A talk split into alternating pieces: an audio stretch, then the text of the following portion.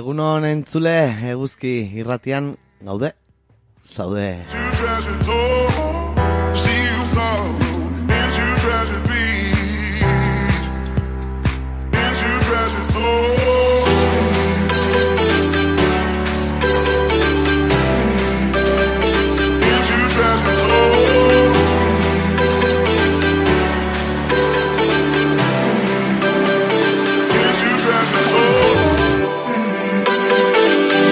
Son las 10 de la mañana del lunes 29 de mayo, el 29M, y aquí arranca Pasealeku, el magazine de actualidad de Eguzki Irratia. Into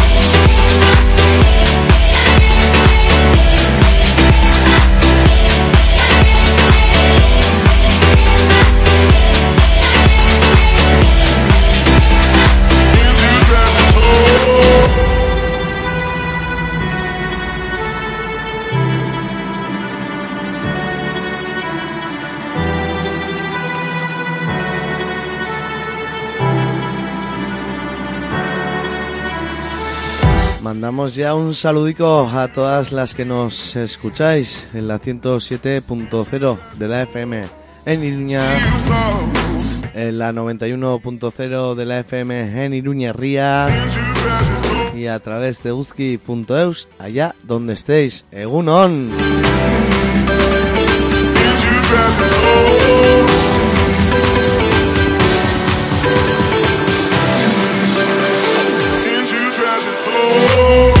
Saludico también a esas radios amigas y sus oyentes.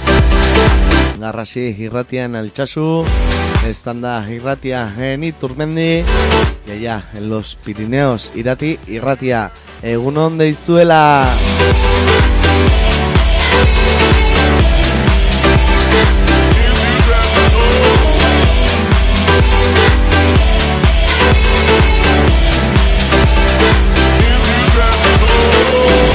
Lunes eh, 29 de mayo, 29M. Y hoy vamos a hacer un especial de elecciones, ¿eh?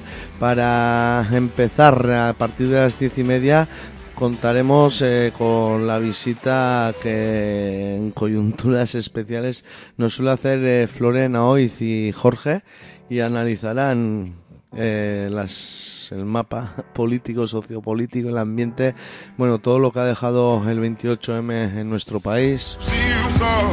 También tendremos eh, conexiones con Galiza y cerraremos trayendo la mirada de Jesús eh, Palomar, profesor de Ciencias Políticas en la Universidad de Barcelona, en la UE, para traernos la foto dels països eh, catalans. Bueno, todo esto eh, a partir de las diez y media, un especial eh, 29M en Pasealecu. Y para cerrar nos iba a visitar eh, pero Iruña Rico Vasca Hortara, pero bueno, está enfermo. Eh, de todas formas participará para darle final al programa.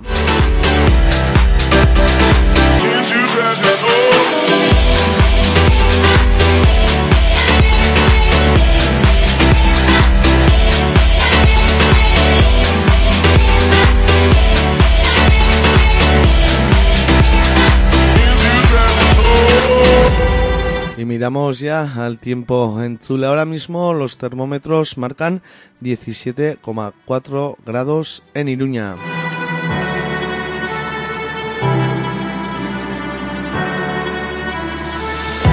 La predicción del día para el Rialde nos dice que intervalos nubosos de nubes bajas en el noroeste por la mañana y al final del día, con brumas y nieblas matinales asociadas y en horas centrales de nubosidad de evolución, más abundante en las zonas de montaña, chubascos y tormentas durante las horas centrales que podrían ser localmente fuertes y con granizo en el este y en el sur, temperaturas con cambios ligeros, predominando los descensos en las máximas, vientos flojos variables con predominio de la componente norte durante las horas centrales.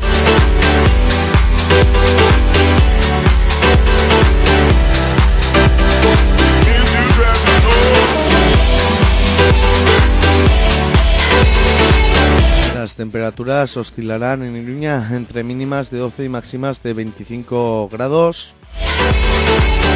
En Alchazú entre mínimas de 12 y máximas de 23 grados. Y en Agoitz entre mínimas de 12 y máximas de 25 grados.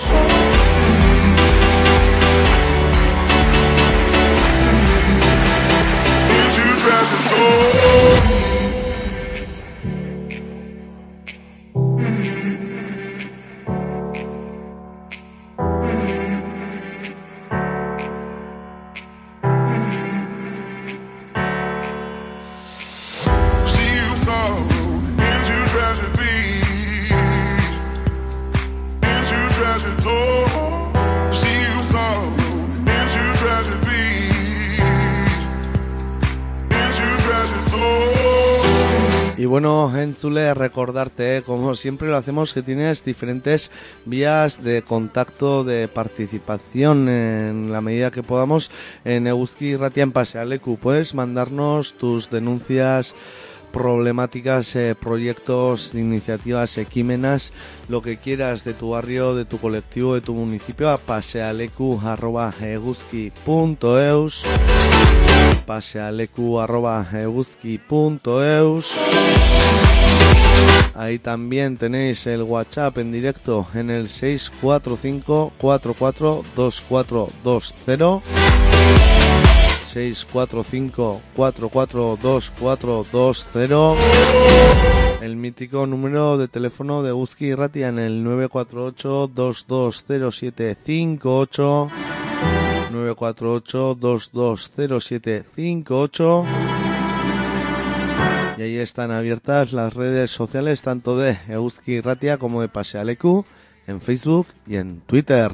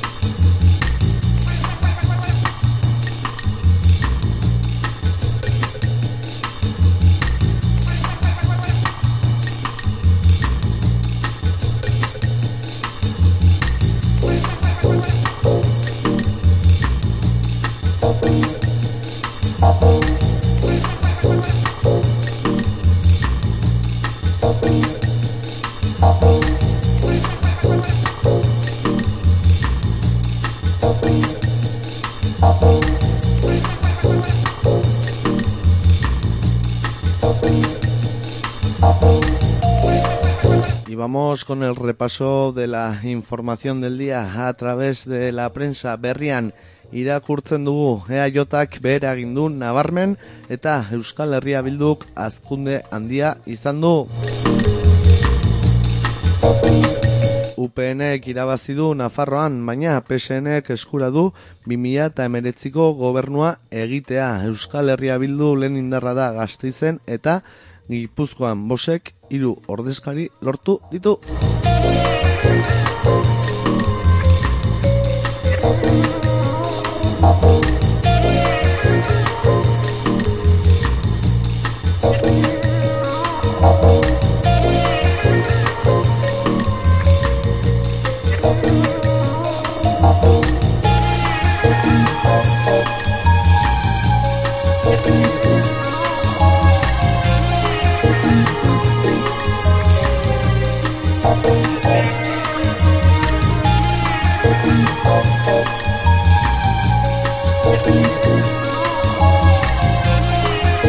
Eta berrian ere Donostiako gizon bat koman dago Burgosen ultraeskuindar batzuek eraso eginda.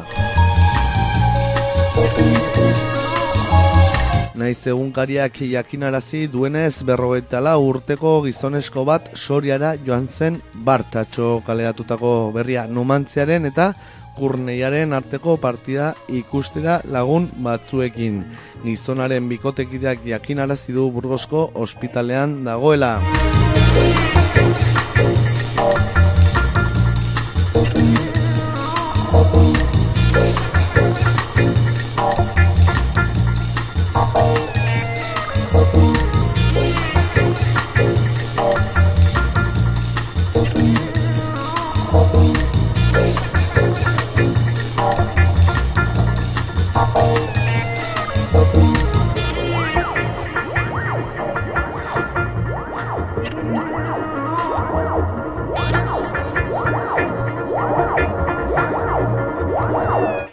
Naizen Euskal Herria Bildu logra los mejores resultados de su historia y es la más votada en las municipales. El presente ciclo electoral arranca con un notable fortalecimiento de Euskal Herria Bildu. Muchos serán los datos que avalen este hecho, pero uno ya es incuestionable a esta hora de la noche. Dicen, la coalición independentista es la fuerza más votada en las elecciones municipales.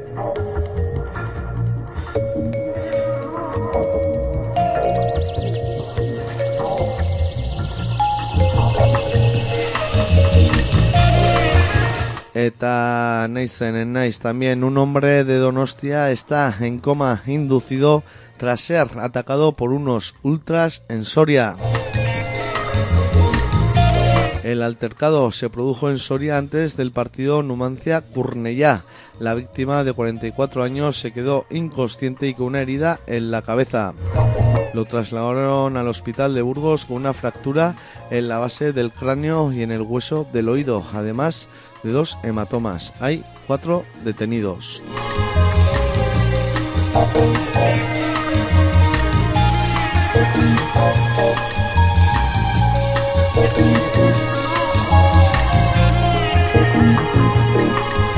Y en diario de noticias, bueno, elecciones en Nafarroa, ¿eh? PSN, Geroa Bay y contigo podrán intentar un gobierno como el actual.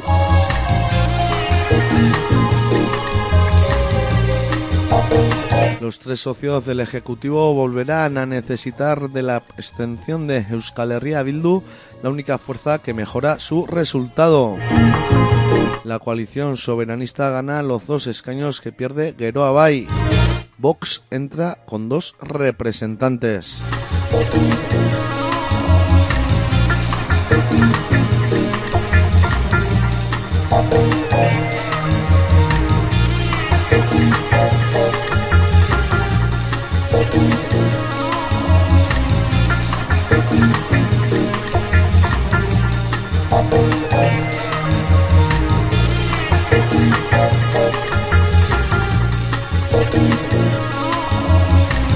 En diario de noticias también UPN pierde poder en la comarca de Pamplona.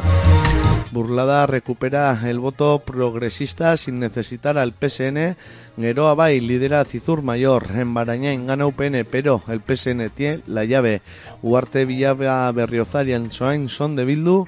Y y Noain dependen de los nuevos independientes.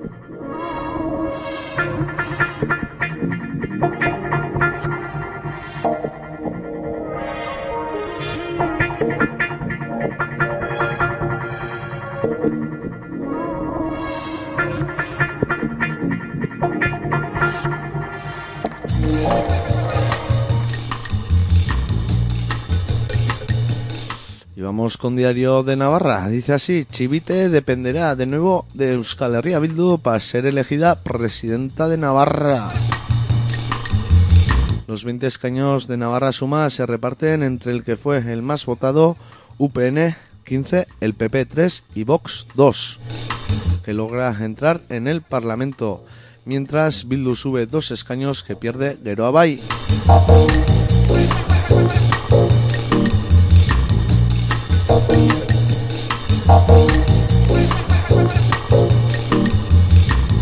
Y en Diario de Navarra, caminando, mirando a Iruña, UPN gana en el Ayuntamiento de Pamplona y el PSN tendrá la llave de la gobernabilidad.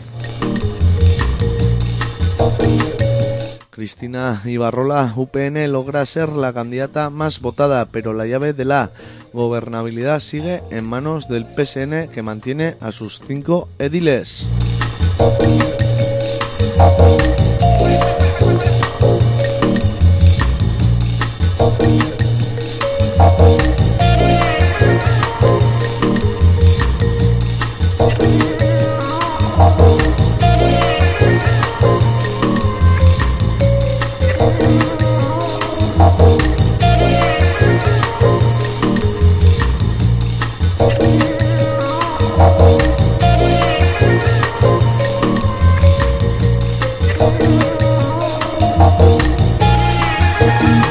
Con la prensa del Estado en el país. El PP arrebata al PSOE casi todo el poder autonómico y las grandes ciudades.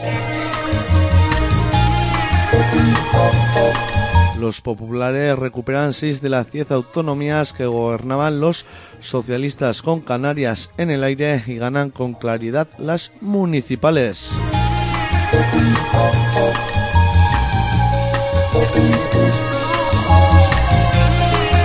Y en el país eh, más elecciones, pero con el foco en lo municipal. El PP muerde el poder urbano del PSOE de la mano de Vox. Los populares arrebatan a los socialistas las alcaldías de Sevilla, Murcia, Valladolid, Castellón y Palma. Ganan en Valencia y arrasan con mayorías absolutas en Madrid, ojo cuidado, Cádiz, Granada y Málaga.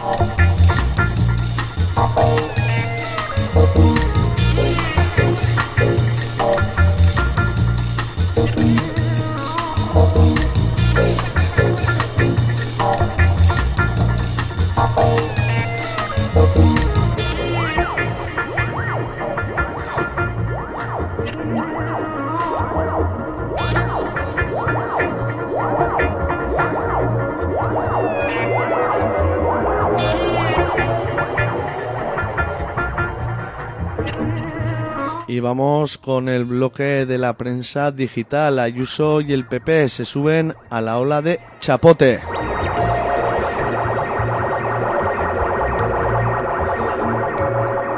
En el diario.es, cuando los políticos de izquierda admiten que no son capaces de que los ciudadanos les escuchen, en el caso de que ese sea el motivo de su fracaso, solo tienen la derrota como horizonte cercano. Antes de comer en el día de las elecciones, los jarraichus del PP de Madrid estaban con ganas de dejar su sello. Lo hicieron con un vídeo de la llegada de Pedro Sánchez al colegio electoral, cuando varias personas le gritaron que te vote chapote. Chapote, dice el diario.es, Chapote es el etarra que fue condenado por los asesinatos de Miguel Ángel Blanco, Gregorio Ordóñez y Fernando Mújica. La cuenta de Twitter de Nuevas Generaciones en Madrid escribió la frase sin comillas y en mayúsculas. Su presidente Ignacio Dancausa se apresuró a retuitear el mensaje. Quizá fue el mismo, el mismo quien lo había escrito inicialmente.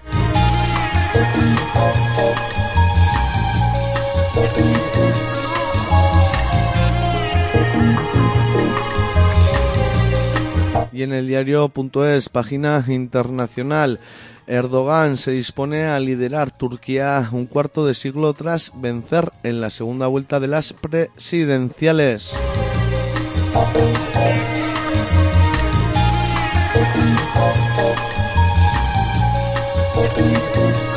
El presidente turco Recep Tayyip Erdogan lidera el escrutinio de la segunda vuelta de las elecciones presidenciales frente a su rival Kemal Kilik Daroglu.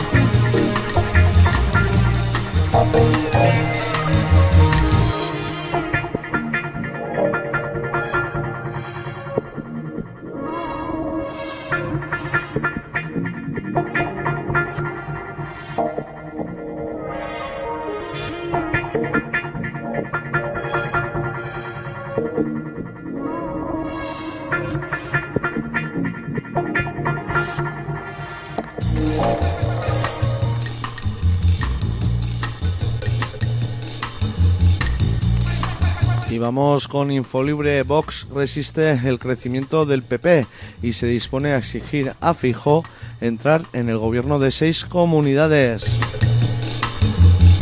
Abascal advierte a Feijó de que no cederá, quiere entrar en todos los gobiernos donde su colaboración sea imprescindible. Vox se ha consolidado como un partido absolutamente necesario para construir la alternativa al socialismo, sostiene el líder de la extrema derecha española.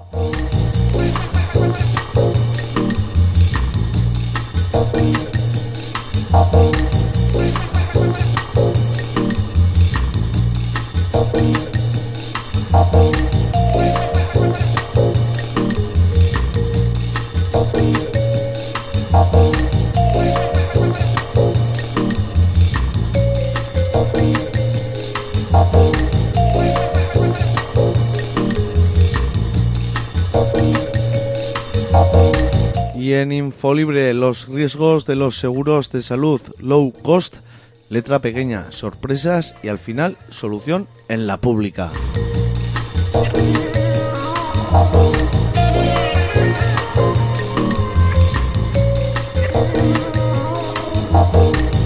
Consumidores y médicos critican las trampas de los seguros privados, establecen copagos, tienen periodos de carencia y establecen dificultades en función de la edad y las patologías previas de los pacientes.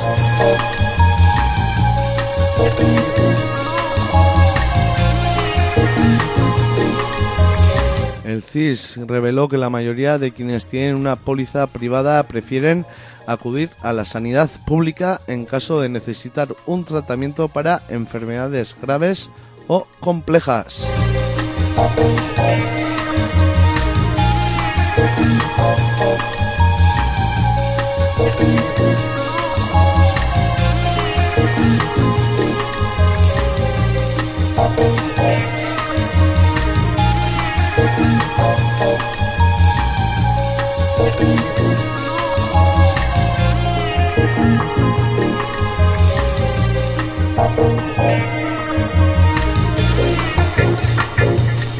Y vamos con el salto. La policía retiene e identifica a un fotógrafo por grabar, grabar a Abascal en el colegio electoral.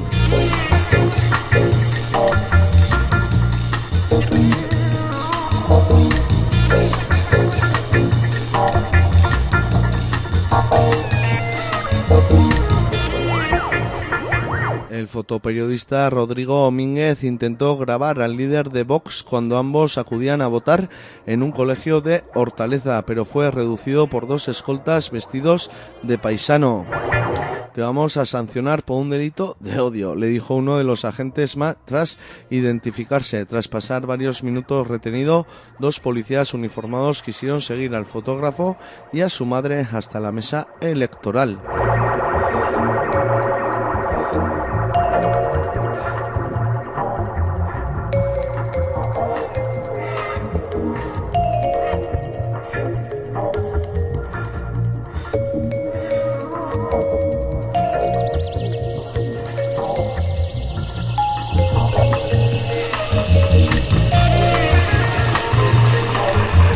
En el salto también cazan a monjas de un asilo de Lugo llevando a votar ancianos con la papeleta en el bolsillo.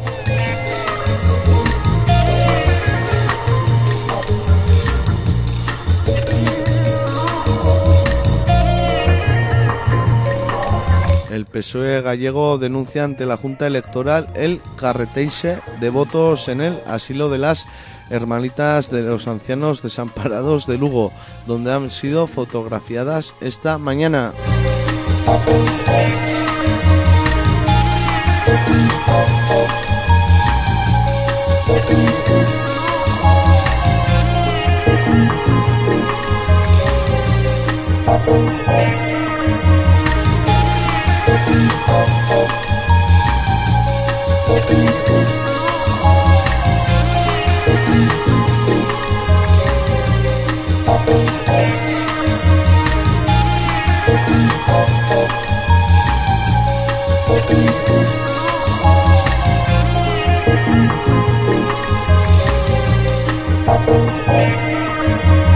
Cerramos con público. La, de Bla- da- la la debacle de la izquierda, inaugura un nuevo ciclo político que le da al PP el poder territorial.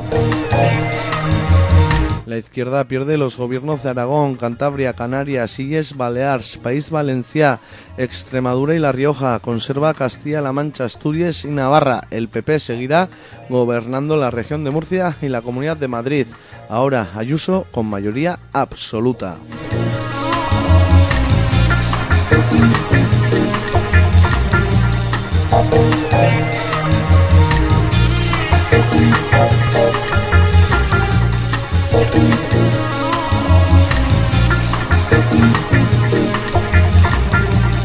Y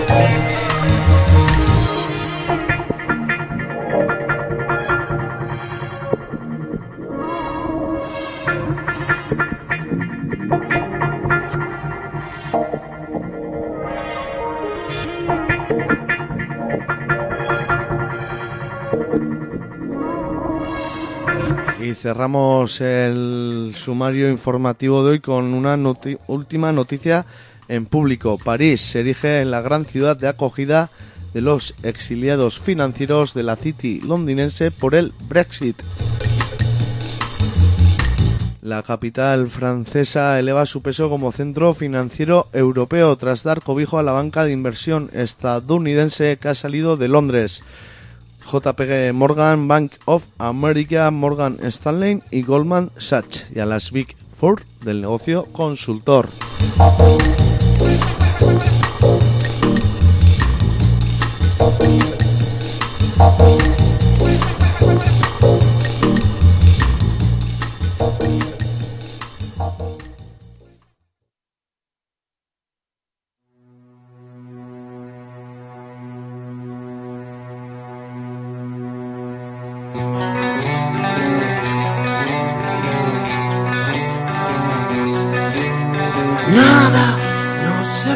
Décimo aniversario de Pachuco Nice. Nada, un Feat con Francis de Doctor Deseo. Susurros, más que susurros.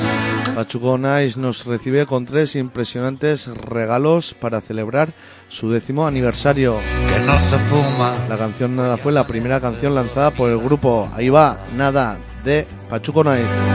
Muerde, muérdeme fuerte, que hoy he soñado que tú me fallabas. Ya me perdí. Entre tu calma y mi ansiedad. Donde se sientan a pensar.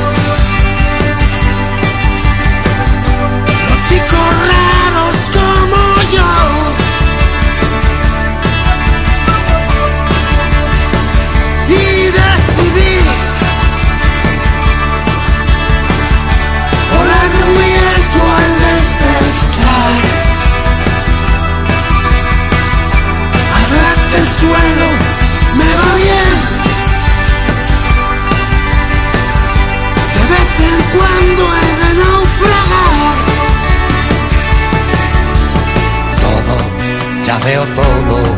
Cerré los ojos y veo claro.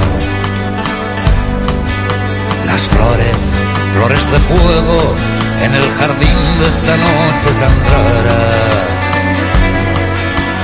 Dicen que despacito, sin hacer ruido, se fue el poeta. Llevaba entre sus manos cachitos de libertad muerta. Joder, ya ves. Por fin ya me empecé a querer. Se vayan quedando atrás. Resquicios de aquel ayer.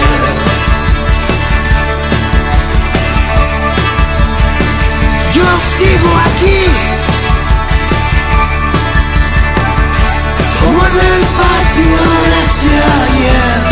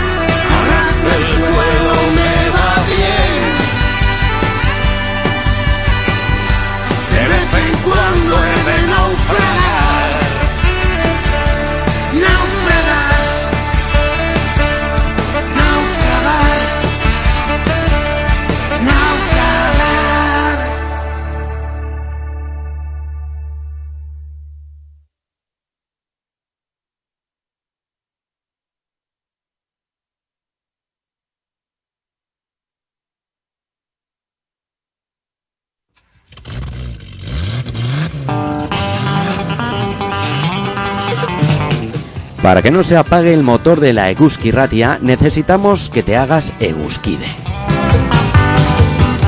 Con 20 euros como mínimo al trimestre harás que no se apague el motor que calienta las ondas. Entra en la web de la Eguski, en el apartado de Haz Eguskide y rellena el cupón.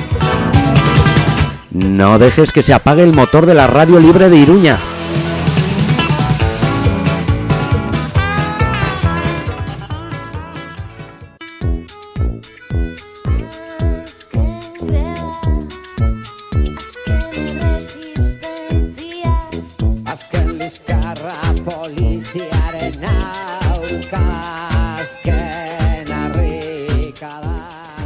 Taupadak, la voz de la clase obrera en el dial del FM, los lunes a las 6 de la tarde y los martes a las 8 de la mañana en repetición en Eguski Ratia.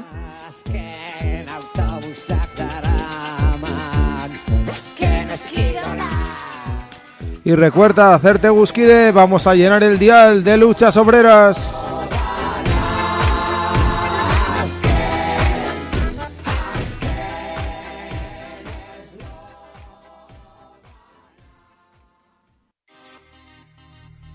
Pasealeku, eguzki irratiaren gaurkotasun magazina. Asteleenetik ostiralera bi orduz, informazioa, hausnarketa eta eztabaida zure irrati librean.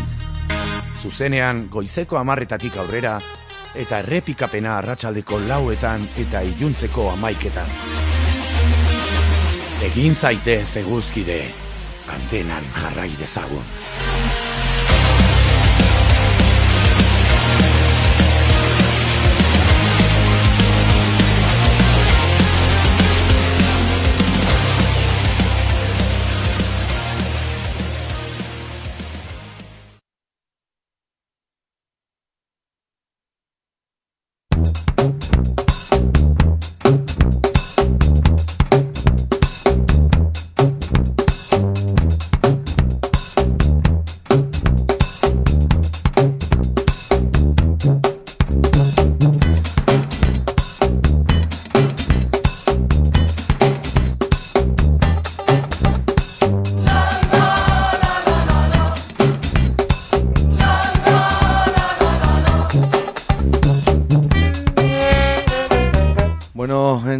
Vamos ya con la primera tertulia, conversación, entrevista del día que solemos hacer en esta primera hora de programa.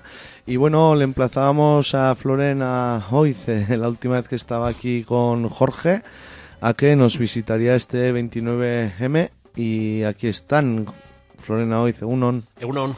y Jorge Chucky, Unon. De Chucky ya era. Eso sí que es de los 80, bueno, los 90, tío. Hay que actualizarse, ¿eh? 2020. Gorka y Floren. Gorka, mira, nunca ha sido Gorka, no por nada, pero me pusieron Jorge. Pero bueno, me da igual, me puedes llamar también. Jordi, Jor- que te lo Jordi. Jordi. Jordi, O Jordi. Surso, Surso O me gusta más. bueno, Floren, 29M y como dijimos, aquí estamos. Y no sé, yo creo que las claves que diste en su momento, mira, pues algo, algo ya, vi- ya has acertado. Sí, eh, hoy, ayer a la noche, bueno, esto, ayer, la verdad es que eh, yo creo que es el día después de las elecciones en el que estoy más mareado de, de datos porque estuve ayer todo el día, me tocó de vocal en una mesa y acabamos como a las once y media porque había un baile de esto de papeletas que no cuadraban y nos volvimos locos y acabamos súper tarde y entonces, pues mientras estábamos contando veía los datos, entonces, aunque me dieron las mil, la verdad es que hay, hoy a la mañana lo que he podido ver, o sea, hay cosas que se me escapan. Pero bueno, es verdad que cuando haces muchos pronósticos, joder, eso es como el, mal cazador que decían antes, alguna, algún tiro das, ¿no? Yo creo que algunas cosas sí que, sí que nos, sí que dimos, ¿no? Yo creo que había, y quizás más cuando hacíamos algunos pronósticos, sobre todo más que, a mí yo, yo dije desde el principio que veía mucha incertidumbre, que veía mucho, muchas posibilidades de cambio, y por eso me, me interesaba más eh, eh, qué qué se puede deducir de los movimientos de fondo a partir de los resultados electorales. Eso es lo que a mí más me, más me preocupaba, ¿no? Y ese es el tipo de análisis más difícil, porque, porque, porque además los resultados tampoco están cerrados, falta el voto extranjero que llaman y tal, y puede haber algún cambio, ¿no? No en el orden de fuerzas en ningún sitio seguramente, pero sí en el reparto de, de- de puestos, ¿no? De escaños o de concejales o lo que sea. Pero visto esto, sí, ¿no? Yo creo que había había un eje principal de hacia dónde iba a ir la cosa y lo que lo que sí se ha visto claro es que, al final son elecciones municipales, son forales aquí también, pero eran autonómicas en el Estado español y lo que se ha visto claro, yo creo que si habéis visto algunos mapas que hay circulando por Twitter, es que Euskal Herria se ha comportado de una manera totalmente diferente a lo que ha ocurrido en, todo el Estado, ¿no? Y esto es, es algo que, que yo creo que sí que aflora, eh, no, no me parece que sea coyuntural, no creo que sea cosa de porque en realidad los mapas, los contrincantes son diferentes, pero yo creo que es, que es la expresión de una realidad de fondo que va en una dirección y que va en la dirección de que, de que la fuerza emergente con futuro suena un poco extraño lo de emergente porque tiene más de 50 años de historia, pero la fuerza emergente con fuerza, con capacidad de marcar el futuro y que está conectando más con las con la, con la gente más joven es el, soberanismo de izquierdas. Yo eso lo veo lo veo claro y creo que el país va en esa dirección. También creo que el país de Alau va en la dirección exactamente contraria, con lo cual eso también tiene que entrar en el análisis. ¿no? Vamos a ir por partes porque, como luego, si no me equivoco, ¿verdad? Eh, Equios, vamos a tener gente para analizar los resultados tanto en Cataluña como en Galicia y posteriormente durante la semana en el resto del Estado. Que bueno, en realidad yo creo que la situación se ha quedado como para estar hablando horas porque pues, hay mucho que analizar, pero yo me centraría, empezaría por Nafarroa, que es lo que nos toca. Y no nos vamos a engañar, UPN ha ganado y yo creo que ha mantenido el tipo. Bueno, yo, eh, entre los pronósticos que hice, hay alguno en el que no acerté.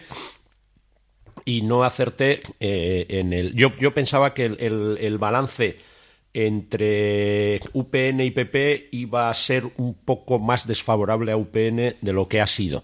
Ese es el pronóstico que yo hacía.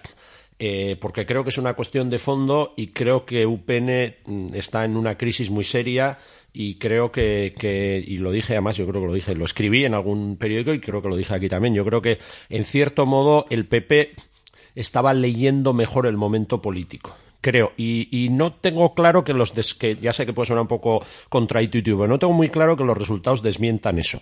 ¿Por qué? Yo creo que a veces eh, eh, en política es una cosa muy importante entender que las son partidas. Entonces, no, no movimientos estáticos en el que, digamos, tú compites con alguien que está quieto y tú subes o bajas y eso no tiene efecto sobre el otro.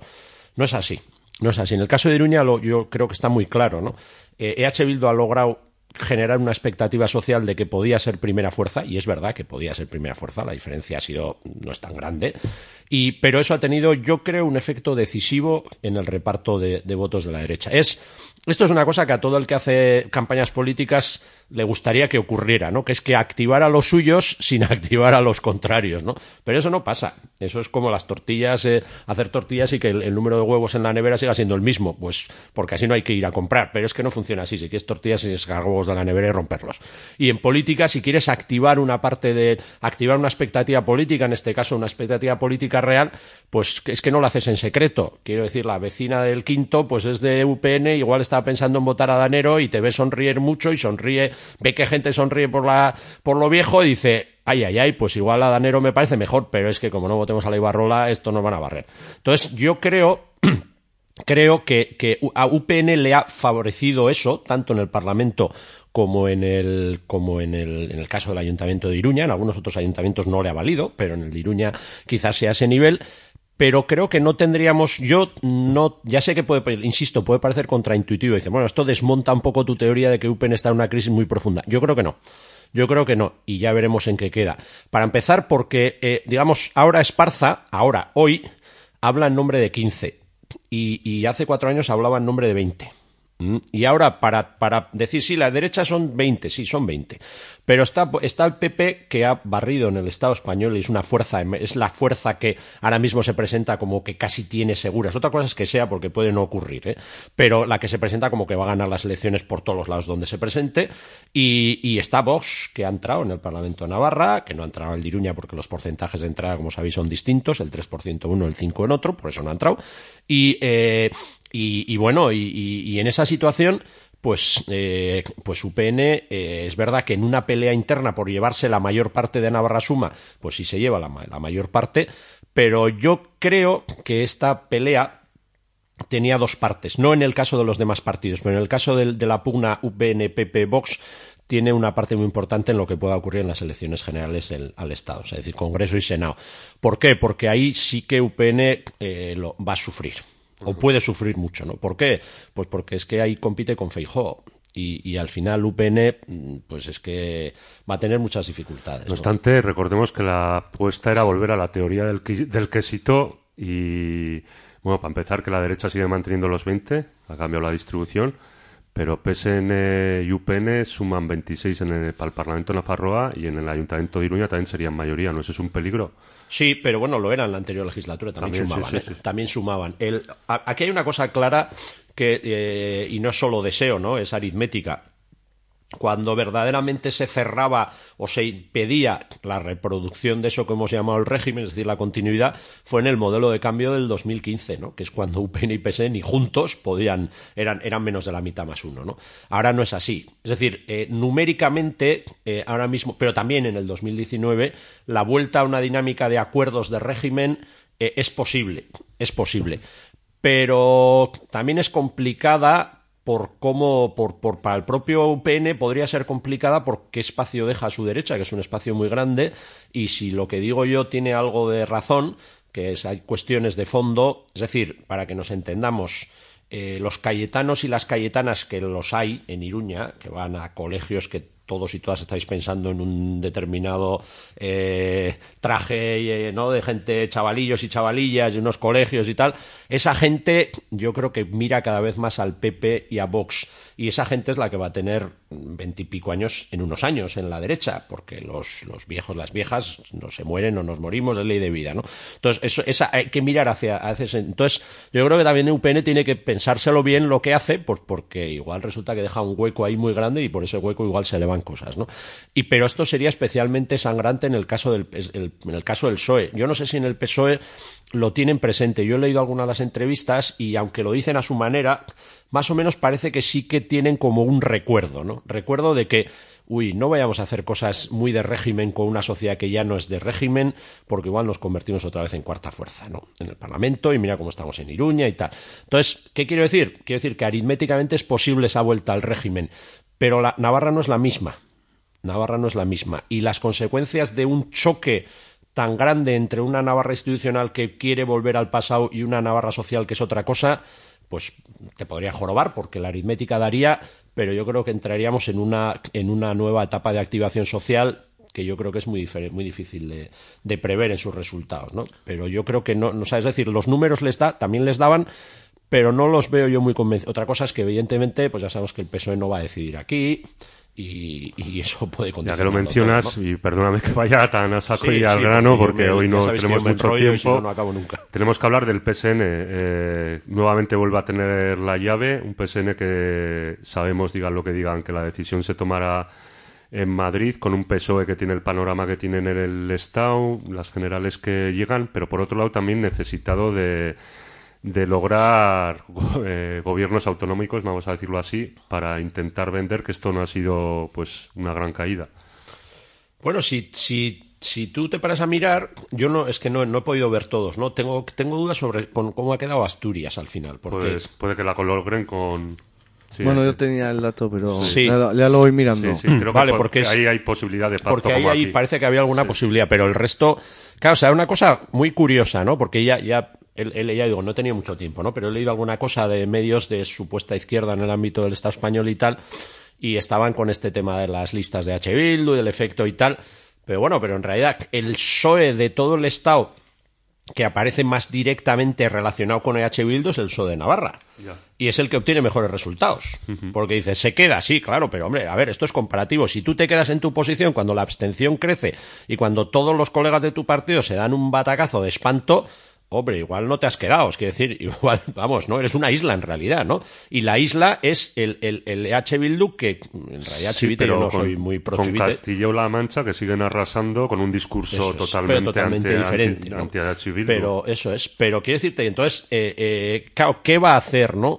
Eh, ¿A qué le, o sea, quiero decir, eh, eh, mm, ¿qué pueden creer? Eso es lo que es muy difícil colocarse siempre en el lugar de los demás y las demás, ¿no? ¿Qué puede pensar Chivite? ¿Que es mejor volver a la ot- otro tipo de dinámica y que iba a estar más cómoda? Sí, esta, esta sociología le deja mucho espacio para eso. A mí me da que no, ¿no? Yo creo, yo creo que a Chivite lo que le va a pedir el cuerpo, me imagino, es buscar la manera de que no se le complique demasiado el panorama municipal para no tener que meterse en muchos líos y poder conseguir una nueva abstención de H. Bildu. Yo creo que es lo que, lo que va a intentar hacer, porque lo que sí que he visto ya en, en algún sitio es que ella se siente fortalecida. Claro, ¿por qué? Pues porque el, el porque eh, se, se ha metido un golpetín, ¿no? Por llamarle de alguna manera, y entonces se siente más fuerte ahí y, y contigo Zurekin, pues no arranca, no, no arranca. Eh, también creo que pueden sentirse contentos y contentas porque ese espacio en el Estado se da tal batacazo que ellos no se lo dan, entonces pueden ser, pero no deja de ser, está bloqueado ese espacio, ese, espacio está, un, un- entrar con un concejal al Ayuntamiento de Iruña es un salto importante cuando no tenías ninguno, pero es que claro, en el 2015 sumaban, sumaban cuatro, si no me equivoco, ¿no? O sea, lo- ya no, yo siempre me leo, Aranzadi tenía tres, creo, ¿no? En O- 2015 hablas del. PSN. Sí, yo creo No, no, de, No, de de- Aranzadi, Aranzadi. y Izquierda Esquerra, que es lo Ah, que vale, había entonces. sí, sí. Claro, estamos hablando de un espacio que se ha, que Sí, se sí, ha sí. desintegrado prácticamente, ¿no? Entonces, eh, pues la verdad es que yo ahí sí que veo que... Pero es verdad como... O sea, la duda es ese. Yo creo que has planteado bien con lo, con lo de eh, Castilla-La Mancha, ¿no? Eh, el problema es que ahora, ahora el PSOE a nivel estatal puede hacer eh, una lectura o la contraria. Puede decir, esto nos pasa por juntarnos con los soberanistas y, y puede hacer la otra, decir, esto nos pasa por no atrevernos a, a enfrentarnos a la derecha. Entonces, ¿quién va a ganar? Pues esto yo creo que hoy he, he leído que ahora había una declaración institucional de, de, de Pedro Sánchez, no sé, igual convoca elecciones, a saber, la política estatal es tan sorprendente, si él ve, no sé, no sé, es una cosa que, que- que está encima de la mesa, ¿no? Pero de- va a depender mucho de la lectura que puedan hacer y de la unidad que pueda tener en el partido. Y aquí, por desgracia, pues ese marco estatal creo que se va a imponer aunque ya veremos, o sea, yo no dudo que se vaya a imponer, pero también creo que ese sentimiento pues también les puede dar cierta fuerza ¿no? a lo que vayan a decir con respecto al partido en el Estado, por decir, oye, no estáis igual tampoco para darnos muchas lecciones, ¿no? Porque en el fondo aquí hemos aguantado el tipo, cosa que vosotros y vosotros no habéis hecho. Y vamos con H. Bildu, eh, pues unos buenos resultados, no, nadie los puede negar, pero eh, también, igual, a mi modo de ver, con la necesidad de lograr cambios. O sea, quiero decir que, pues no sé si también la gente que ha votado, que ha votado por lo que ha votado, ayer al Sidón decía, ¿no? La gente demanda cambio, por ejemplo, en Iruña, pero también parece que quiere que capitanee EH Bildu, lo cual pone difícil también el discurso también, por otro lado, de, de Arnaldo Tegui, de haremos todo lo posible para que no esté la derecha gobernando. Esto también debería de pasar en, en Iruña, ¿no? Bueno, yo creo que o sea, los resultados eh, de, de H. Bildu en general son, son, son muy buenos, ¿no? Son muy buenos. Eh, en, el, en el conjunto de los cuatro territorios, H. Bildu está a muy pocos miles de votos del PNV. El PNV se ha metido un batacazo, ¿no? Eh, pero también se lo ha dado y, en esas circunstancias el mundo de lo que era Podemos está atascado. Solo hay una fuerza emergente en realidad en estos momentos que es H. Bildu, ¿no? Eh, es verdad que no hay que engañarse mucho porque la abstención eh, a nivel juvenil siempre ha sido muy grande y sigue siéndolo, pero todos los datos, eh, las encuestas lo decían y, y a, falta de que se pueda confirmar en los datos, yo estuve en una mesa y por lo que ves, pues sí que ha, ha movilizado voto joven, eh, H. Bildu, eh, ha movilizado. Yo creo que además eh, en, el, en el voto de H. Bildu yo creo que que en el caso, yo, yo por, por algunos comentarios que escuchas, que me parece una manera de afrontar el voto que quizás gente de otras generaciones no teníamos, ¿no? Que es más el voto o eres o no eres, ¿no? El, o sea, si tienes pegas o no tienes no votas. Yo creo que hay ya una generación que dice eh, que piensa como no a ver o sea no sé claro que votas a H. Bildu o sea no, no sea no es ni me lo planteo. Las cosas es que le exijo a H. Bildu que haga no que, que creo que no hace igual y tendría que hacer pero no se plantea el no votar. Dice, ¿a, a quién vas a votar no es decir es, y es otra manera de el- el voto cuenta igual porque es un voto y es un voto que además se mantiene no pero quizás eh, tiene otro sentido y eso yo creo que es importante o sea es un voto como de un cierto sentido común no como diciendo hombre pues a quién vas a votar joder es que si no si no estos a quién no entonces es un voto que yo creo que, que está y mm, ¿por qué? pues porque es un voto que se que se consolida con el tiempo no normalmente entonces yo creo que eso es que eso es importante qué ocurre Eh, pues lo que decía yo yo temía que podía ocurrir eso en, en Iruña eh, que es efectivamente el, tema de la polarización no había una oportunidad histórica de ser primera fuerza porque H. Bildu eh, logra sumar mucho. La verdad es que. H. Bildu tenía un cierto, entre comillas, un problema con respecto a estas elecciones y era que ya se había comido todo lo que tenía alrededor en el 2019. Había pegado una claro, imaginaos que pasa de cinco concejales a siete ya en el 2019. Entonces, y, y Bay baja muchísimo. Entonces Pero ya se los, la- res- los resultados son históricos en Iruña, ¿eh? Sí, Se ha superado el techo sí, histórico de HB Sí, en sí, sí, los están- 80, de Euskal Herrita y, Rock. y con una bajada de participación. Sí, sí, Quiero vale. decir, por eso, pero que, el- que tenía difícil porque ya eh, había crecido tanto que, que- y aún así ha crecido, ¿no? Ha crecido cuando todo el mundo baja, ¿no? Eso yo creo que es importante. ¿Qué ocurre? Pues que has despertado a la, a la vecina del quinto. Y entonces yo, yo sigo pensando, esto por supuesto no puedo mostrarlo ni yo ni nadie, lo contrario, sigo pensando que antes de que tomaran cuerpo las expectativas tan fuertes de H. Bildu, el reparto entre UPN y PP iba a ser diferente. No la Austria diferente, pero yo creo que sí. Yo creo que, que eh, García Danero podía haber entrado con bastante más fuerza, pero eh, las expectativas que tú has conseguido crear en gran parte de la ciudadanía. Yo estuve, yo ayer no, como digo, no, no quiero enrollarme, pero no me cuadraban los, los, los, no los cuadraban en la mesa y entonces, pues no puedes estar. Pero había tal diferencia entre votos al Parlamento y al Ayuntamiento que yo creo que en un momento determinado me parece que H. Bildu comía de todo el mundo ¿eh? al, al ayuntamiento. Me da, o sea, no puedes demostrarlo porque el que unas cuentas vaya, ya sabes que eso en sociología electoral siempre dicen los sociólogos, dicen, oye, porque uno haya bajado dos y otro ha subido dos, no pienses que son esos mismos que han ido uno a otro, porque igual han ido uno, o sea, es más complicado, ¿no? Pero es que si no, no saben las cuentas. Sí, No bueno, saben al final cuentas, ha ¿no? sido muy, lo que dices tú, muy, muy polarizado. eh, Sí. Quiero UPN o quiero, o quiero cambio y el cambio igual personalizado en la figura de Joseba Sirón, que también Sí. igual ha sido importante eso, ¿no? Sí, yo creo que sí. Ahí H. Bildu y, y especialmente en Iruña, Sirón ha logrado. Yo creo que eso es, eso es muy importante. Eso es muy importante porque H. Bildu es una fuerza que no disimula, ¿no? Yo leía el otro día el, el diario de Navarra que ha hecho una campaña terrible, claro, a favor de, de UPN, Decir, es que a Sirón disimula. No, o sea, todo el mundo sabe lo que es H. Bildu. H. Bildu es una fuerza de izquierdas, es soberanista, defiende una república, o sea, que decir, no, no hay. Pero a la vez hace una gestión y donde está que conecta con mucha gente. Claro que no todo el mundo. O sea, yo creo que eso hay que ser. No hay que decir, no, no, no hay que ser un gran analista para entender que detrás de esos, de todos esos votos que consigue Joseba Sirón y H. Bildu en Iruña, no todo el mundo es soberanista de izquierdas. Hay gente que no lo es, pero, pero aunque no lo sea, no tiene problemas en votarle. O sea, no tiene ningún problema. Quiere decir, vale, de acuerdo, igual yo iría, digamos, yo no iría contigo igual hasta el final, pero aquí sí, ¿no? esa lectura mayor, es así, esa lectura es así, ¿no? Entonces yo creo que es verdad que te puede quedar una sensación eh, agridulce. ¿Por qué? Pues porque has podido acariciar eso y no lo has conseguido, ¿no? Pero eh, hay que reconocer que no lo has conseguido precisamente porque tus expectativas han poco puesto en plan erizo a la, otra parte, ¿no? Y luego, claro, eh, o sea, cualquiera que, que conozca un poco la, la realidad del país desde, desde el año 36 o desde antes, de, eh, ostras, es que mirarle, yo creo lo leí ayer, no, no sé quién lo decía, pero me gustó mucho la expresión, mirarle a la derecha, o sea, UPN de frente y mantenerle la mirada, eso no lo ha hecho nadie. ¿eh? O sea, quiero decir que, que ahí hemos andado y, y, vamos, eh, había gente muy señalada de UPN en el mismo colegio que estaba yo y no estaban tirando cohetes, ¿eh? Bueno, No ya, estaban se, tirando ya cohetes, se ¿eh? vio que en las primeras declaraciones de Esparza fueron, mm, no sé si repitió cinco veces la palabra Bildu, Bildu, Bildu, con lo cual yo creo que lo dice todo. En campaña. Eh, no, no, en las primeras declaraciones ayer, eh, Después. para, para valorar, que fue el último que salió en la noche de ayer, a valorar los resultados, y lo primero que dijo, Bildu, Bildu, Bildu, Bildu. Eh, vamos a pasar al espacio de Geroa, que yo creo que se queda en una situación complicada de cara al futuro, ¿no? Porque parece que es un proyecto que había, no nos vamos a engañar, que había sido importante en Nafarroa, pero que ya en las últimas convocatorias electorales tras el gobierno del cambio y demás, pues, joder, sobre todo también en el Ayuntamiento de Iruña, digamos, pierde poder y además, si ya miras a uno de sus socios, que es el PNV en el resto de Euskal Herria, pues la cosa también. Fíjate que, es, por ejemplo, ya hablaríamos de- del resto de Euskal Herria, que no sé si no nos va a dar tiempo, pero siempre era como el PNV, haga lo que haga, sube, sube, sube, y en estas, pues se ha dado un traspiés.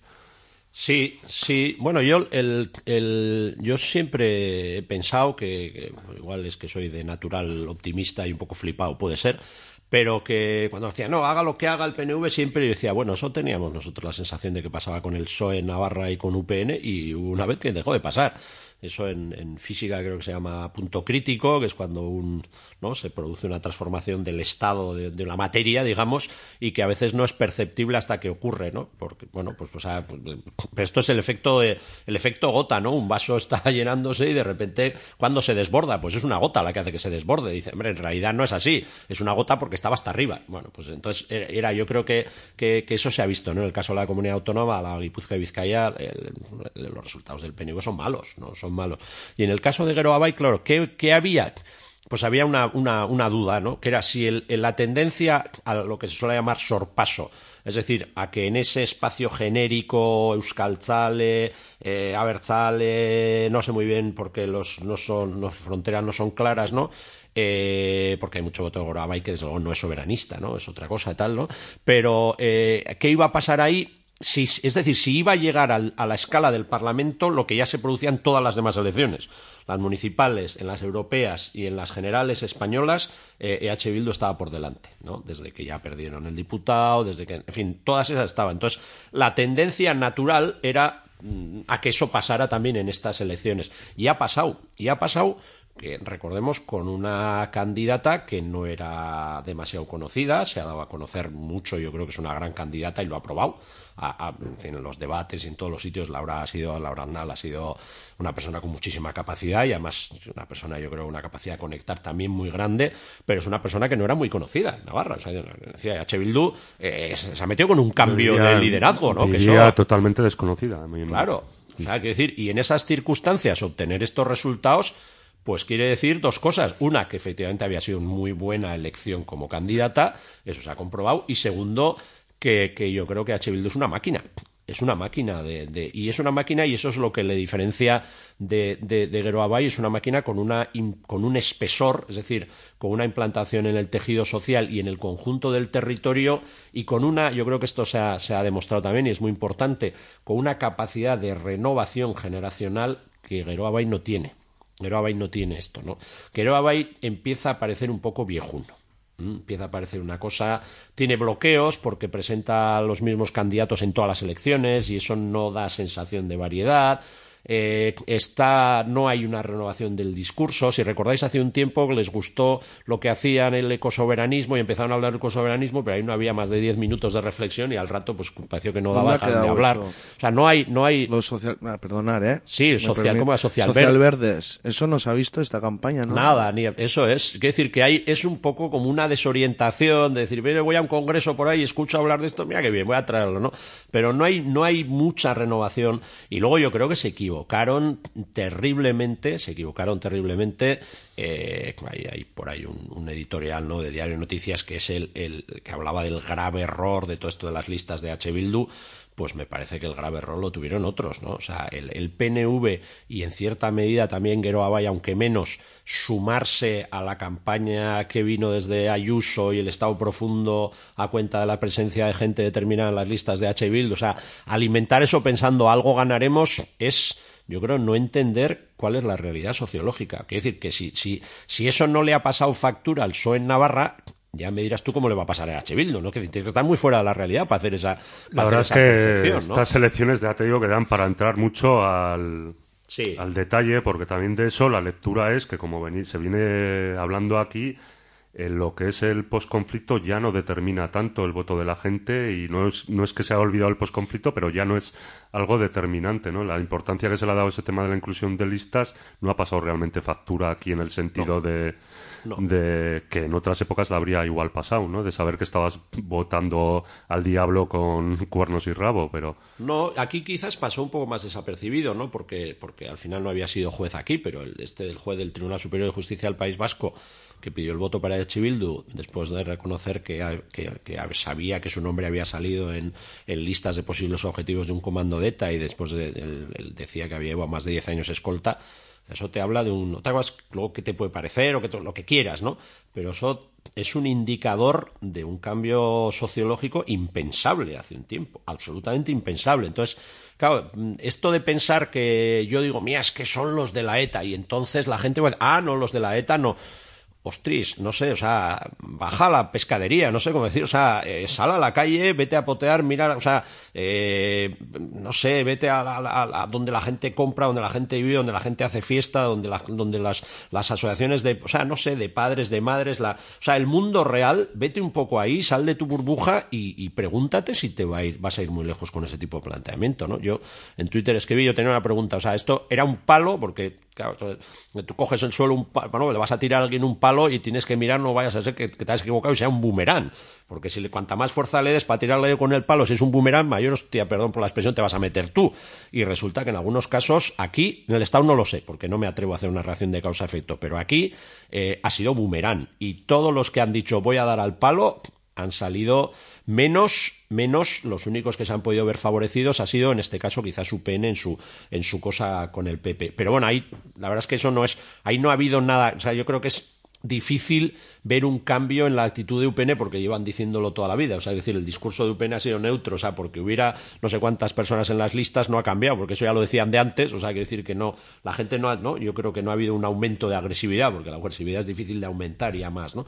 Pero el resto que han hecho, y perdón que me enrolle, pues es decir, por eso veo, yo creo que, que, que va a tener que hacer una reflexión. Lo poco que oí ayer a uso de barco reconoció que eran malos resultados, lo que pasa es que creen que, que pueden fortalecer su posición en el gobierno, cosa que no entiendo muy bien cómo, salvo que hicieran una cosa que, que en su día EH Bildu ya se lo sugirió y que algunos también a, título personal en las tertulias o donde hemos escrito lo hemos dicho, que es eh, que, aceptamos a veces cosas que no se yo creo que no se tendrían que aceptar. Coge el PSOE con 11 parlamentarios y dice a todo el mundo por separado que quiere negociar y entonces pues parece que es la, la reina de Saba, Chivite, ¿no? Cuando el resto de, gente que ha participado por apoyo o por dejar pasar al gobierno podría hacer una tabla de negociación conjunta y decirle, perdona, pero aquí tienes una, calculadora y tú eres 11, pero aparte de que nos necesitas a los demás, los demás somos más que tú. Y entonces, pues vas a tener que cambiar la orientación de tu gobierno, ¿no? Pero para eso haría falta, por ejemplo, que, que, que dejara de pensar en su ombligo y tuviera un planteamiento más abierto, ¿no? Me sonrío porque, claro, ya te estás metiendo en la última pregunta y tal y cual. Y entonces te dice el PSN, que también lo hemos oído por parte de otros partidos, viene el lobo. Y entonces, ¿tú qué haces? Que venga el lobo. Bueno, ya que va a ser la coyuntura también que va Ya a haber en. Yo- yo creo Pero antes que- de meternos en ese Sí, tema, vale.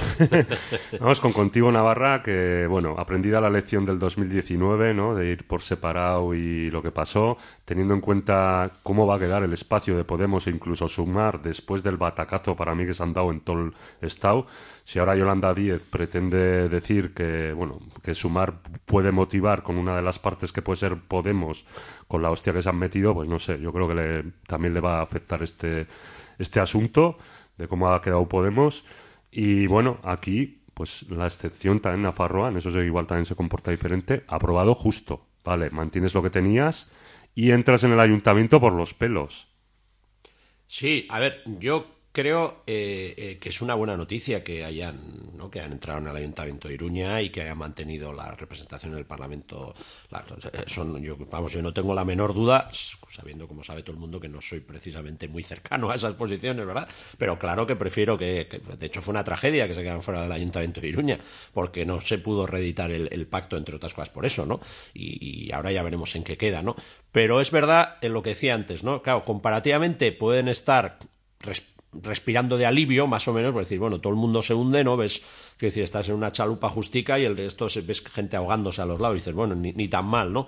Pero es verdad que si miramos a tendencia, pues recordemos lo que ha sido esto, ¿no? Lo que fue Aranzadi, lo que fueron los resultados, o sea, lo que fue el, el ciclo 15M, que aquí no tuvo epicentro, aquí fue un terremoto que venía, venía de fuera, eh, no quiere decir, no le quito importancia, ¿no? Porque, porque en realidad, pues, pues estuvieron en, ¿sabes qué resultados tuvieron en las elecciones generales? Y, en fin, yo creo que además, yo lo he comentado muchas veces, en el ámbito de la izquierda soberanista fue una experiencia muy dolorosa porque ver que gente que no se había visto militar ni trabajar en ningún movimiento social ni en ningún lado, de repente eh, obtenía unos resultados impresionantes y te miraba por encima del hombro y tal. Bueno, a mí me recuerda hay una jota que dice no se puede contimparar un charco con una fuente, viene el- sale el sol Y seca el charco y la fuente prevalece. ¿no? Eso es un tratado de ciencia política. Hay- a veces hay refranes que tú puedes escribir 200 páginas y no expresas las cosas con... ¿Qué ocurre? Pues que los movimientos sociales, las dinámicas sociales, el tejido social, la militancia, el trabajo de mucho tiempo, pues puede ser muy ingrato y a veces viene alguien con, con unas no sé, con una con algo que brilla mucho y te sobrepasa. Pero bueno, pues eso, pero sale el sol y seca el charco, ¿no? Y es un poco lo que ha pasado. El charco se está secando. El charco se está secando. Y, eh, yo creo que llega un momento que no se sabe muy bien qué es ya eso. Porque si ya no, o sea, si el 15M no existe, pues ¿qué es? ¿Un poco bacharre, eh, izquierda unida de toda la vida? Pues ahí, ahí veo yo. Y claro, eso pues, pues está ahí y, y ojalá siga estando, pero no tiene mucho futuro. No le veo mucho futuro, porque en realidad, o sea, por todos los lados, eh, el, el- porque quiero decir, había gente que decía, no, mira, es que digamos a Sirón o EH Bildu se benefició en el 2019 de gente de ese mundo que como no veía otra cosa fue allí, ¿no? Ya, pues resulta que eso- esa gente no solo no ha vuelto, sino que se ha ido más. se ha ido más. Entonces, claro, yo, hacia el futuro si se confirma la imagen, que yo creo que hay que ser realistas, de que H. Bildu tampoco puede estar, como ninguna fuerza, tampoco puede estar creciendo tan exponencialmente toda la vida, ¿no? Pero H. Bildu empieza a oler a Sinn Féin. Y el Sinn Féin ha ganado las elecciones eh, municipales en Irlanda del Norte. Y, o sea, empieza a oler a ese tipo de, de éxito en el cambio de ciclo, ¿no? Y en esas circunstancias hay fuerzas que van a tener muchas dificultades para sobrevivir. ¿Me comentabas algo? Eh, ¿Pido palabra o no? sí, bueno, Sí. eh, pero no me... Esto que tenemos poco tiempo, dime. Sí. No, pues hablando también, ¿no? De cómo, de que igual se está desinflando uno y otro, también los datos de participación no sé si han subido arriba o abajo. Yo diría que esos indignados ya no están votando, tampoco, ¿no? La excepción por donde puede venir, la excepción activa, yo diría que sería también, porque igual si el espacio indignado no vota, no sé, ¿cómo ves también un poco esa desafección que esa gente no vota? Y también Bueno, otro, y no- otros, y también otros ramalazos de abstención. Yo vengo de Tierra de Estella y en Estella se ha perdido la alcaldía, con una abstención activa muy Sí, concreta, abstención activa. juvenil muy concreta. Ajá. Sí, yo ahí no, no, no, casos concretos no, no, no, no es que no lo niegue, es que no, no lo conozco, ¿no? Yo, como yo creo que se sabe, yo vivo en Iruña, pero soy de Tafalla y, y voto ya hace unos años en Iruña y bueno, pues la verdad es que cuando estás, por ejemplo, en una mesa electoral en el pueblo, controlas mucho, ¿no? Porque conoces a todo el mundo. Ahí en, Iruña conozco mucha gente en lo viejo, pero no conozco tanta gente como conozco. Entonces me falta ese, ese, eso, ¿no? Ese, ese peso. Yo creo que quitando casos concretos, porque hay que ver los resultados, por ejemplo, de, sitios donde ha habido una campaña por la abstención activa muy fuerte, en sitios de Guipúzcoa y otros lugares donde ha sido un desastre esa campaña porque no ha conseguido nada, ¿no? Es decir, se has tenido menos gente que, y H. Bildu ha subido como la espuma, ¿no? Con lo cual creo que es, me parece que es un fenómeno que, que hay que leer mucho localmente, ¿no? Pero yo creo que, que queda mucho trabajo por hacer por, por, por confirmar ese. Yo creo que, que H. Bildu debiera saber leer esto con mucha generosidad. O sea, entender que, ha- que logra muchos apoyos y que, y que, desde luego, cuando una fuerza política logra muchos apoyos, puede tener la tentación de decir esto significa que hago todo de maravilla. Bueno, pues quiere decir que la gente sí, que en general lo haces muy bien, porque si no la gente no, tendrías este apoyo y no estaría subiendo. Pero que, que míratelo en el buen sentido, no porque tienes un problema, sino porque esto te da una enorme responsabilidad y también, pues te, te- te- para dar esos saltos que quieres dar, ¿no? que todavía te quedan, pues efectivamente necesitas hacer una pedagogía hacia sectores que quizás no te ven suficientemente porque es verdad que cuando tú estás eh, en determinadas posiciones, pues tampoco puedes estar en todas a la vez, ¿no? Y entonces ahí yo creo que, que, H. Bildu tiene que. Yo soy partidario de que, de que, de que una fuerza política transformadora eh, haga los deberes sin esperar a que tenga que, tener consecuencias negativas, ¿no? O sea, a todo el mundo le puede desgastar y tal. Yo creo que es mejor, pero ya sé que ya sé que esto seguramente no te va a hacer caso nadie porque es otro momento, ¿no? Y lo entiendo también, ¿eh? Quiero decir, pero precisamente en los momentos de cierta euforia es como esto que decían de, de los emperadores romanos, ¿no? que tenían una persona al lado en los desfiles triunfales, ¿no? cuando sale el tipo César con la con esto, ¿no? con la corona lauler y tal, la persona dice recuerda que es mort- que eres mortal, ¿no? Yo creo que eso hay que, o sea, no te vengas aquí bien, que te están haciendo los honores, pero que tú te vas a morir como todo el mundo, ¿no? Entonces eh, eh, nadie está vacunado contra el error. Yo creo que la euforia está bien cuando es merecida, como en este caso, y es una fuerza política y una emoción política que hay que saber gestionar y validar, y eso yo creo que es muy importante, sobre todo cuando ves que hay una situación de decepción y frustración terrible, ¿no? Por otros lados, pero también precisamente ahora es decir, oye, mírate en el sentido de, pues eso, donde las cosas no te han ido bien, pregúntate por qué, y luego incluso donde te han ido bien, pues no, pues planteate ¿Qué tengo que hacer para que me vayan mejor? ¿no? Y por qué hay gente a la que todavía no convenzo, por qué hay gente que piensa que no.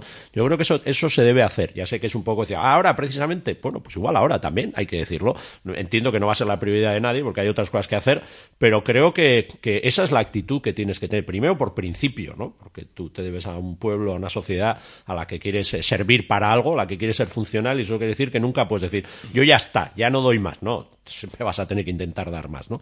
Pero yo creo que sí, que hay que hacer alguna lata. Pero, pero en términos generales, yo creo que si hay alguien que pensaba eh, hacerle daño a H. Bildu con la abstención y especialmente con la abstención juvenil, creo que no lo ha conseguido en absoluto y creo que además eh, ese también ha sido un batacazo y creo que va a tener consecuencias. Creo que va a tener consecuencias. Digo, situaciones locales son diferentes, alguna otra también conozco, pero en términos generales, Tafalla, etcétera, etcétera, eh, eh, detrás de, ese- de esa subida hay una parte, yo creo que juvenil muy importante. Entre otras cosas, de, de, de- de primer voto. ¿eh? Bueno, Florent, recuerda que eres mortal y ahora entro yo haciendo de cenizo, que a estas alturas de la película me la pela, estoy de vuelta de todo y las he visto de muchos colores. ¿Va a ser posible aquí lo que fue posible en Gasteiz con Maroto o no? Pues vamos Porque, a ver. yo claro, creo- yo creo que hay hartazgo y que el mensaje es muy clarito también para EH Bildu. Sí, bueno, yo creo y ahí- entiendo, ojo, entiendo Sí. que siendo la tercera fuerza y con los resultados en Iruña, de cara a tu propia también, a tus propios votantes, no te puedes conformar con el ninguneo al que has sido sometida durante años y años. Bueno, yo creo que, que ahí, ahí hay que ver que yo ayer estaba con, con- en el central y estaba con gente que es la que tiene que tomar decisiones, cosa que no me pasa a mí. Y les decía, no os tengo ninguna envidia. Tampoco. No os tengo ninguna envidia. Y al final me decía, mira, yo mañana voy a la Euskal Herri y Ratia, voy a Euskal Ratia, aporto mi punto de vista y, vamos, eh, a veces me hace gracia como yo he sido portavoz de HB y he sido parlamentario, a veces hay gente que dice, no echas en falta, y dicen, pues hay cosas que no, ¿cómo vas a echar en falta estar en, ese, en esa situación tan complicada? Es mucho más cómodo estar aquí hablando, pero y cada uno hace lo que puede, ¿no? Yo creo que ahí, ahí hay que tener en cuenta una cosa, y es que eh, eh, la- yo creo que la responsabilidad de H. Bildu es intentar a toda costa que no vuelva a la dinámica de régimen, porque eso es lo peor que le puede pasar. Entonces, eso es así. Ya me puedes decir, ya, pero a costa de cualquier cosa, no, a costa de cualquier cosa no, porque, ¿por qué? Yo creo que ahí es donde está, y ahí eh, más allá no me atrevo porque no sé en qué se puede concretar. Pero creo que hay una idea, y yo ahí lo comentaba con una compañera y compañero, yo creo que, que H. Bildu ha hecho muy bien en decir que no va a permitir, que va a hacer todo lo que esté en su mano para que no vayan adelante políticas de derechas, ¿no? Eh, yo creo que, más que fuerzas de derechas hay que insistir en políticas de derechas. ¿Para qué? Para distinguir que si los que algunos van a hacer van a ser políticas de derecha, por mucho que se llamen otra cosa, H. Bildu no puede estar ahí. Y entonces el veto es una política de derechas. Esa es mi Estamos opinión. hablando, estamos hablando de un perfil, el de Ibarrola, que va a ser peor que el de Maya, ¿eh? Un Peor, o sea, Eh, yo la- lo que he visto tiene- tiene pintas de barcinismo. O sea, Tiene muchas, tiene muchas a ver, posibilidades. porque en todos Ahora, los sitios es posible desbancar y aquí en Iruña nos las tenemos que comer con patatas. No, eh, a ver, está claro que, el- o sea, hay que decir, ahora yo creo que además eso es importante, la pelota está en el tejado del PSOE. El PSOE es el que tiene que, que, que, que- o sea, porque lo, porque lo tiene muy fácil. Quiero decir, otra cosa es decir, ya, pero no le van a dejar. Dice, bueno, pero es verdad, yo también vivo en Iruña y como ciudadano de Iruña dice, oye, ¿por qué no? O sea, ¿por qué no? ¿Por pero, qué no? O sea, quiero ver, decir, eh, que- hombre, es muy difícil. Ah, bueno, es muy difícil. Ah, bueno, pero esas son tus razones. No, no, no- yo, o sea, que tú haz tu trabajo para explicar por qué no lo quieres hacer. No lo voy a hacer yo. Desde el punto de vista de la ciudadanía, la ciudadanía te ha dicho la gente, tú miras los resultados y te ha dicho, hombre, eh, eh, ahora mismo la opción que, ¿no? Una, una opción de, de, de Asirón alcalde, Pero el nivel de exigencia también podría ser en Navarra y exigir que H. Bildu esté en un gobierno de coalición. Bueno, podría ser. Yo, Ya, yo tampoco estoy. insisto. Es que eso dice, planteo estas coyunturas No, porque no. la otra vez eh, los discursos es de el, el cuanto peor, mejor no puede ser, pero es que en Iruña la sensación ha sido de cuatro Sí, años de no, cuanto no, peor, mejor. Cierto. Entonces, y luego hay otro también ahí creo y luego que hay, y luego hay otro elemento que yo creo que hacia el futuro va a ser muy importante también que es que a ningún o sea una fuerza política nunca puede darle a otra ese poder de decir para que no llegue un tercero siempre vas a tener que hacer lo que diga yo o vas a tener que darme como mal menor. Yo creo que todo el mundo sabe que eso no sé dónde está el final, pero tiene un final, por Sí, supuesto sí. que tiene un final, ¿no? Lo que pasa es que también es verdad que, que, que desde el punto de vista de y yo creo ya sé que ahora porque yo también vivo aquí, no quiero que Ibarrola sea mi alcaldesa, lo tengo clarísimo, ¿no? Eh, pero yo creo que, yo por eso insistía en el principio, ya sé que ahora pues, esto también es con- totalmente contracorriente, pero la batalla es a largo plazo. La batalla es a largo plazo. Y cuando las corrientes sociológicas van de alguna manera a tu favor y la demografía va a tu favor, eh, o, te has puesto o has creado, porque no las cosas no vienen de, no, no, estamos hablando de, temporal ni de, climatología, sino otra cosa, yo creo que hay que saber gestionar muy bien eso. Y insis- e insisto, por suerte no tengo que estar ahí porque no sabría muchas veces muy bien cómo hacerlo. Tengo mucha confianza en la gente que está ahí, pero y, me siento muy solidario con ellas y ellos porque tienen un porque tienen un marrón, porque esto el problema de, de, de tener buenos resultados es que también te pone una responsabilidad enorme, ¿no? Pero yo creo que efectivamente lo que hay que hacer es redoblar una presión terrible y ese argumento que yo daba, pues yo creo que también vale. Es decir, eh, Chivite no puede decir, después de todo, mm, asociándose no digo, no, pero para- desde el punto de vista de una parte de la sociedad apareciendo al lado de H. Bildu, no le ha ido mal, ¿eh? No le ha ido mal. Bueno, pues veremos, eh, como siempre me nos toca hacer aquí también de abogados del diablo y apretarle a Floren en estas. Sí, porque si no esto sería muy aburrido. Y bueno, Floren, pues no sé si habrá ocasión de, porque estas semanas van a ser muy intensas, ya estamos casi de final de curso, de contar otra vez contigo, como siempre, agradecerte toda la temporada que has estado aquí. Bueno, sabéis que es un honor para mí, yo vengo aquí muy a gusto. Muy Estoy bien. como en casa, Perfecto, está al lado de casa, hasta físicamente, pero a todos los niveles De también. eso se trata, iremos viendo el panorama. Bai. Es que recasco, Gizan. Ba, aio, mi esker, bikote, tertulianos.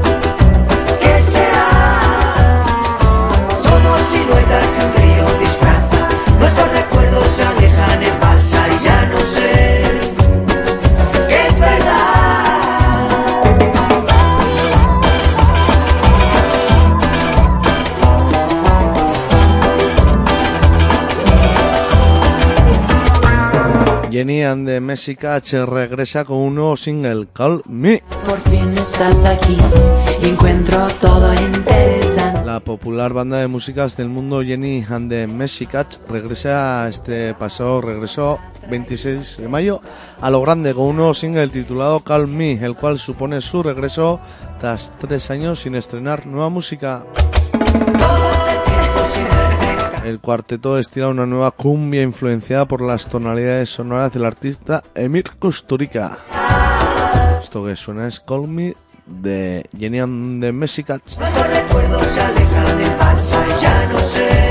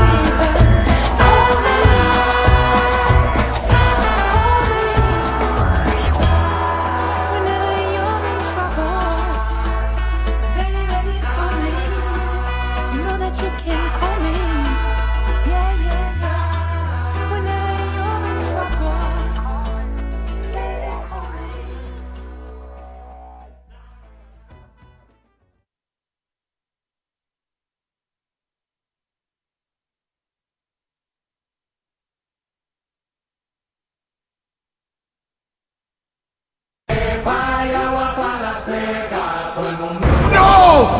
¡Puedes pasar! ¡Corred, insensatos! Correr insensatos, huid de la tormenta de mierda sonora y buscar refugio en el cómo están ustedes, el paraguas metalero, los lunes de 8 a 10 de la noche y repetido los martes de 12 a 2 en Eguzki Ratia y aceos Eguzquides en eguzki.eus por las barbas de Gandalf. ¡Correr insensato!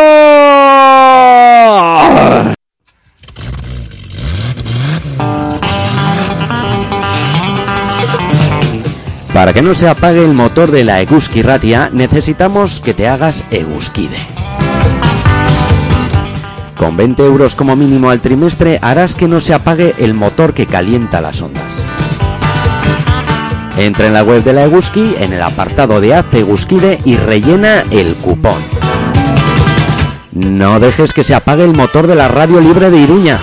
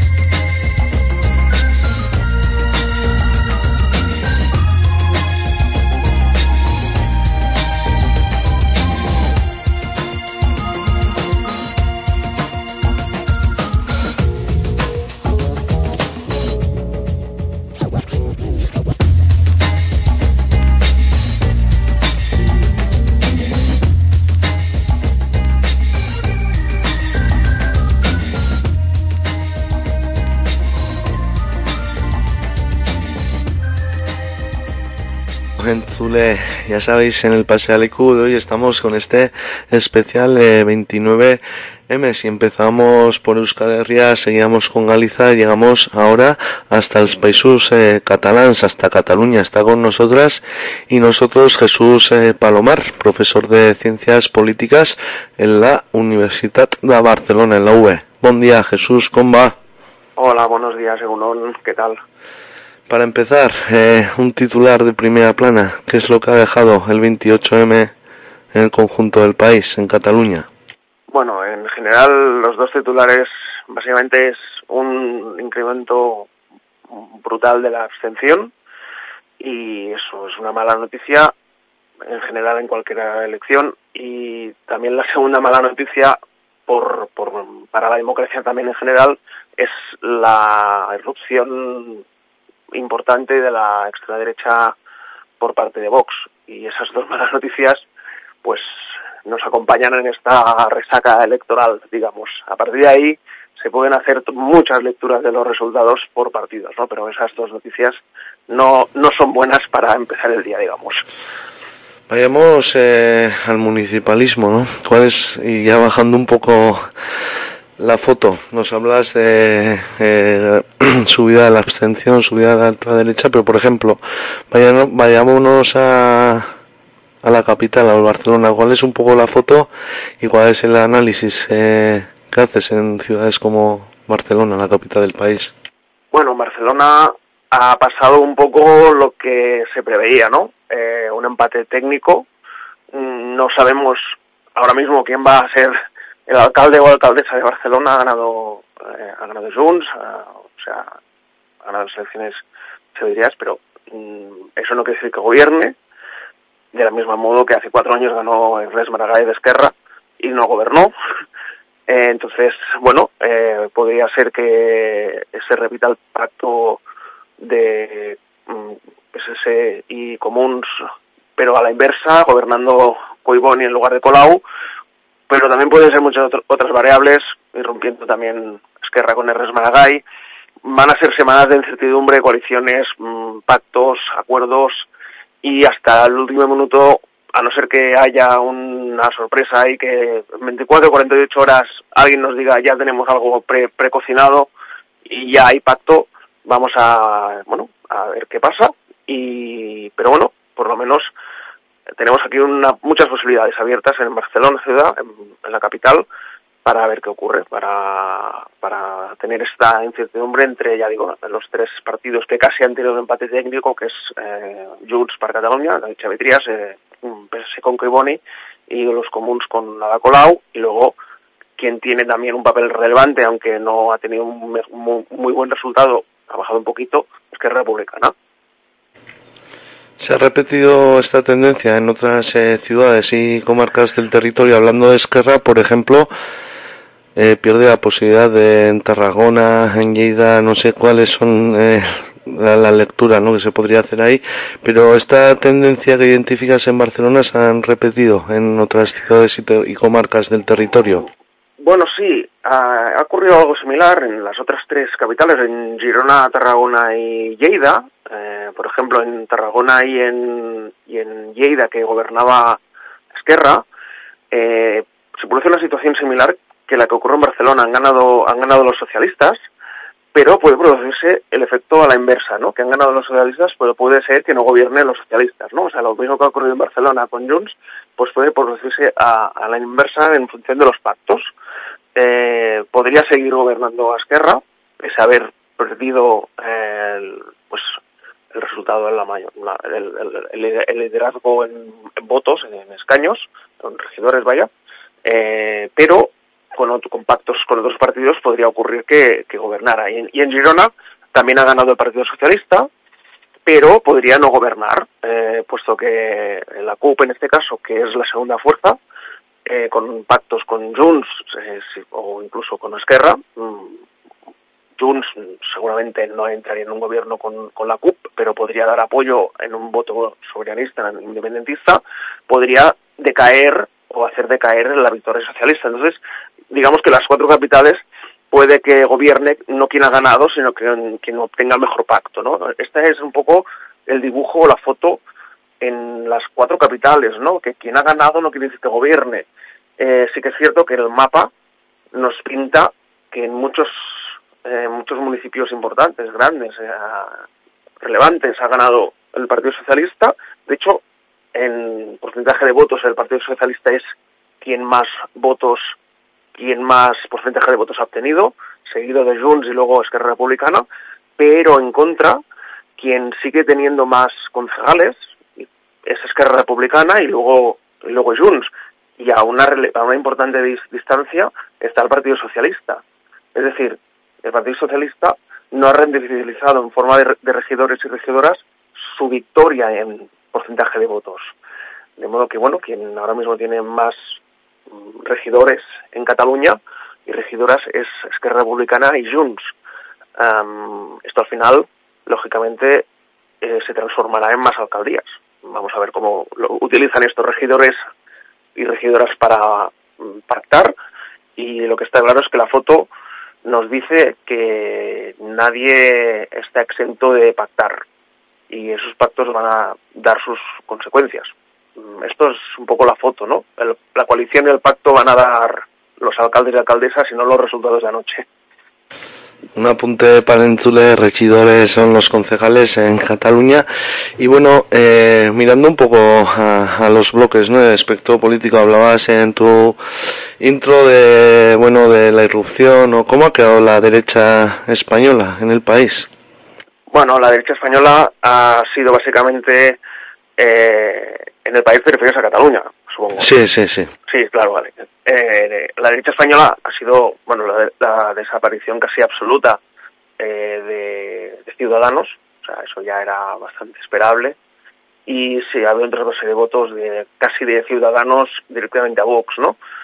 Pero, pero no nos engañemos, el trasvase de Ciudadanos a Vox, o sea, Vox ha crecido por dos motivos.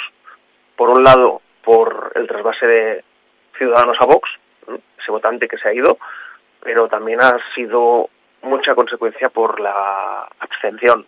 La abstención ha hecho que el, que la- el porcentaje del 5% de necesidad para obtener representación haya sido más bajo y mm, por desgracia la gente no nos ha dado cuenta que abstenerse facilitaba la entrada la entrada de Vox en los ayuntamientos, ¿no?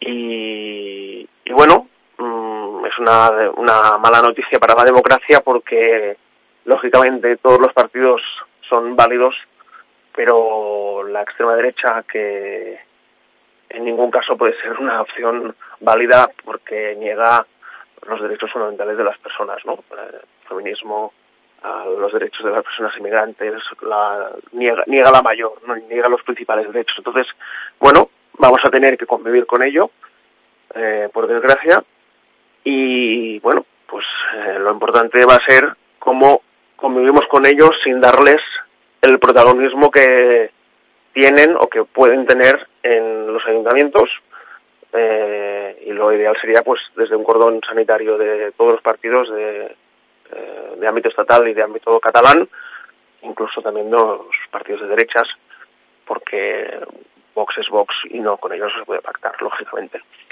¿Cuáles son las consecuencias eh, políticas de todo esto mirando el proceso político de, de Cataluña? ¿Cómo queda el proceso, el proceso soberanista en el país? Bueno, eh, a ver, en primer lugar, las elecciones municipales son elecciones municipales, cierto, pero sí que hay un par de apuntes, ¿no? Un par de señales, ¿no?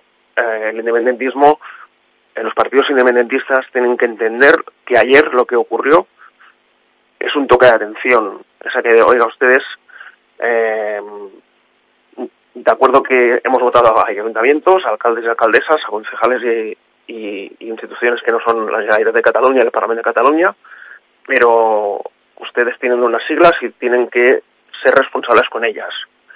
Y por lo tanto, ya esto, el, el crédito se está acabando, ¿no?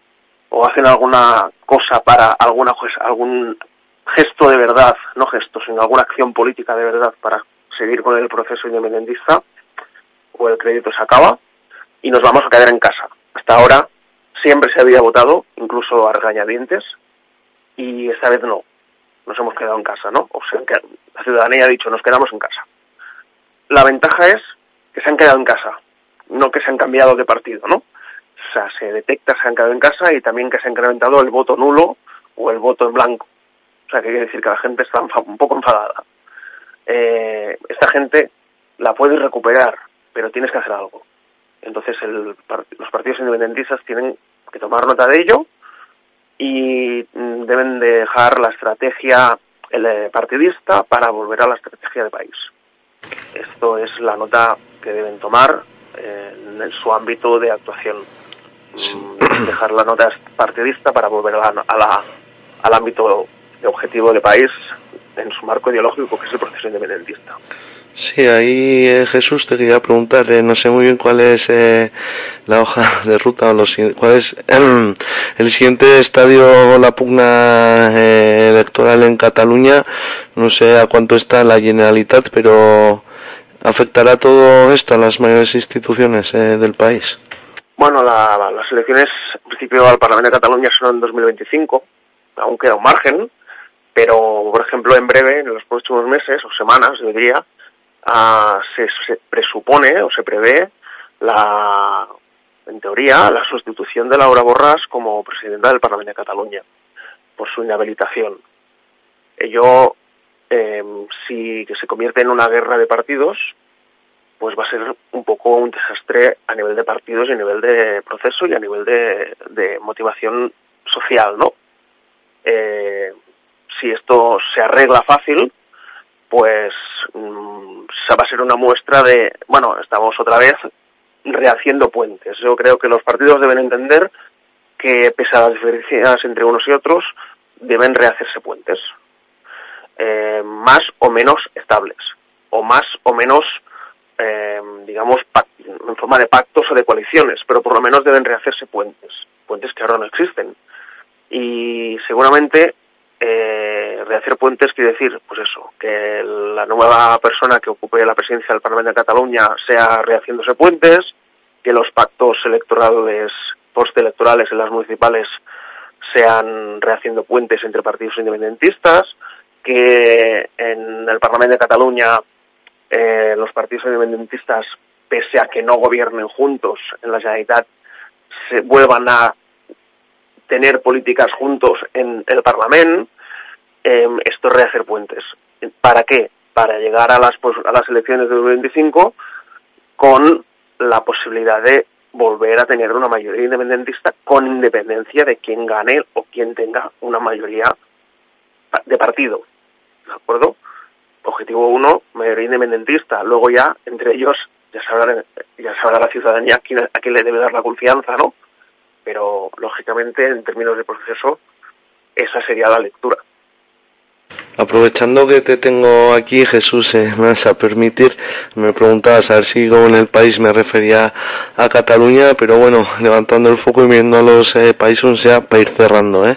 Pero bueno, puede preocupar también lo que ha pasado, por ejemplo, en el país Valencia, en Valencia, en- rápidamente, como, como ves, eh, el resto de, en Valencia, por ejemplo, ¿no? Donde Bueno, el- Compromís también. Sí, a ver, el debilitamiento, lo dels països catalans, en, tanto en el País Valencià como en, la en las Islas Baleares, a ver, son territorios difíciles, son territorios tradicionalmente de, de centro-derecha y lo de Compromís o lo de la centroizquierda en general o izquierdas mm, no es habitual, digamos, ¿no? Y, lógicamente es, los pactos tienen una debilidad, que o son muy, muy fuertes, muy exigentes y muy consistentes, o ocurren estas cosas, que el Partido Popular y la derecha en general, pues tiene una tendencia a ganar, una facilidad en ganar, ¿no? Y es lo que está ocurriendo. Eh, digamos que después de unos años de problemas en la derecha, eh, sobre todo en el País Valencià, Zaplana, Rita Barberà, etcétera, etcétera, etcétera, eh, pues bueno, mm, han vuelto eh, con otras formas y colores, si queremos, pero han vuelto y, y aquí van a tener una dificultad. Eh, Compromís era un partido, una, bueno, il- ilusionante en el ámbito de la izquierda y, o de las izquierdas y, y bueno, ahora mismo hay una situación problemática tanto a nivel municipal como a nivel de comunidad. Entonces, esto, esto va, pues, pues es un problema, lógicamente, les va a costar resolver mm, para volver o para continuar liderando el gobierno y los- las instituciones valencianas o, del, o de las Islas Baleares, lógicamente. Pero bueno, es, es un poco la tradición histórica de estos dos territorios. Ujú. Jesús, eh, desde Barcelona, eh, mi mi esker, merci por estar en esta mañana de resaca para las 9 de la mañana atendiendo aquí la llamada de Guzki y Ratia. Bueno, siempre lo hacemos, eh, y, y también contigo, eh, brindarte la última palabra por si quisieras transmitir una última mensaje y de algo que se nos haya podido quedar lo que crees, creas a, la audiencia de, de Nafarroa y de Guzki Ratia. Bueno, básicamente que lógicamente las elecciones ahora sí ya no son encuestas, son la realidad y la realidad es un poco más cruel que las encuestas nos han puesto de manifiesto que hay una extrema derecha que existe, sabíamos que existía, pero ahora la tenemos no en el Congreso de los Diputados, ahí lejos, sino la tenemos un poquito más cerca en los ayuntamientos y la tenemos localizada. Y eso es una mala noticia para la ciudadanía de cada uno de nuestros pueblos y ciudades, sea donde sea, en Euskal Herria o en Cataluña, los pueblos catalans, pero vamos a tener que convivir con ello y vamos a tener que poner un poco de frente con ello desde las políticas sociales y desde las políticas más de, izquierdas y siempre, lógicamente, pues luchando con los derechos desde las instituciones. A partir de aquí, pues las instituciones y los partidos van a tener que gobernar. Eh, esto es el juego de la democracia y la ciudadanía vamos a tener que aprender un poquito de cultura política para que esto no vuelva a ocurrir en próximos comicios. Jesús Palomar desde Barcelona, desde la Universitat de Barcelona, la UB. Lo dicho, merci, Miyemi Esquere por atender la llamada de Uzki y Ratia y bueno, y te emplazamos a, a futuras a hacer conexiones porque siempre nos gusta, nos parece importante desde aquí, desde Euskal Herria de Nafarroa, ponernos a mirar a la actualidad de Cataluña. Lo dicho, mi Esker, merci Jesús. Es que recasco a vosotros, agur. Agur. Empapado en mi locura y medio senil. Aprendí a triunfar y a fracasar, sabes que es así. Dame pan, dame circo y una gran canción. Tu respuesta fue un gran signo de interrogación. Vamos, primo, basta solo una razón para vivir. Vamos, simplemente solo una razón para vivir.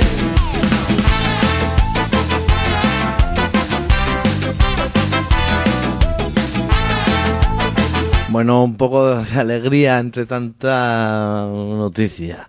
Vamos, primo, el último de la topadora. Me clavé por ti. Me pude arrancar la camisa ya, basta de sufrir. En la fiesta de los muertos flores de Cempasúchil. Otra copa en el infierno, hoy nos darán las mil. Vamos, primo, basta solo una razón para vivir. Vamos, simplemente solo una razón para vivir.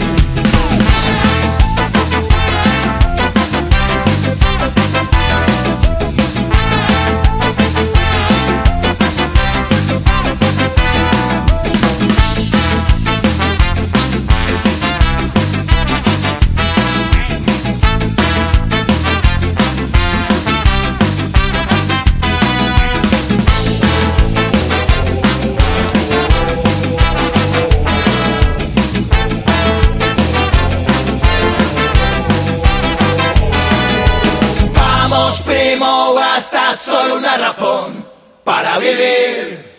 Vamos, simplemente solo una razón para vivir. Vamos, primo, basta solo una razón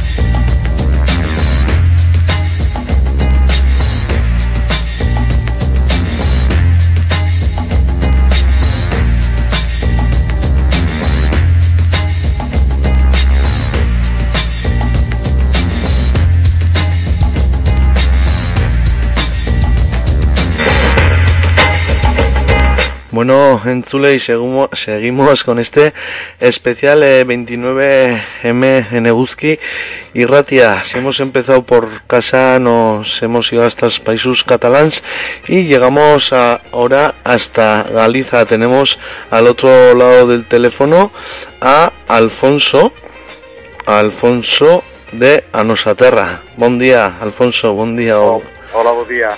¿Cómo va? ¿Todo bien? Siempre, luchando. Bueno, Alfonso, especial eh, 29M, nos vamos hasta Galiza. Galiza también eh, celebraba elecciones municipales ayer.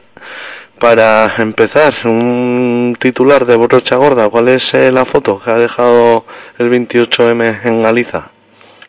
que Galiza te- tiene un universo electoral propio como lo tiene Cataluña y Euskadi. Ese sería eh, el titular. Aquí eh, ni el PP eh, subió como subió en España, ni el PSOE perdió como tanto como perdió en España, y el nacionalismo que en Galicia solo, solo es de izquierdas, pues tuvo unos resultados mm, muy al alza, duplicando mm, en las ciudades eh, eh, eh, en casi todas menos, menos dos los resultados de, hace cuatro años y consiguiendo pues un tercio más de los votos que hace cuatro años y consiguiendo mm, muchas más alcaldías un 30% más de alcaldías y entrar en un 25% más de gobiernos municipales. Si te soy sincero, no he podido porque estamos teniendo un especial de, de elecciones, ¿no? Cuando ayer también fue 28M ahí hasta estas horas de la noche y no he tenido la oportunidad de mirar mucho eh, los resultados en Galiza, pero sí que, bueno, me sorprende un poco lo que dices. Eh, no se refleja eh, lo que ha pasado en el, en el conjunto del Estado español, pero bueno, también mm, vamos por bloques. Eh, Venega, eh, el nacionalismo gallego dices que, que sube. Eh, sube un 30% en votos y sube eh, un 27% en escaños y también sube eh, en alcaldías y sobre todo está ahí la mm, también que es simbólico que, que, que va a conseguir la alcaldía de Santiago. Eso que consiga la alcaldía de la capital de Galicia, además con una mujer, pues es, eh, es un dato, yo creo, bastante novedoso y bastante interesante, ¿no? De acuerdo. Pues una sorpresa que me estoy llevando ahora mismo, si te soy eh, sincero. Bueno, Sí, eso en, en cuanto a bueno fuerzas como BNG, el soberanismo, un poco también. Sí, ese- aquí hay otro dato mm, que es mm, también i- importante, que es el fracaso de, de las mareas y el fracaso De acuerdo. mm, en las personas de Yolanda Díaz. Ajá, Yolanda Díaz, de acuerdo. eh, todas las candidaturas que apoyó eh, en las ciudades, pues no consiguieron representación. Digamos, el desplome eh, de las mareas es total.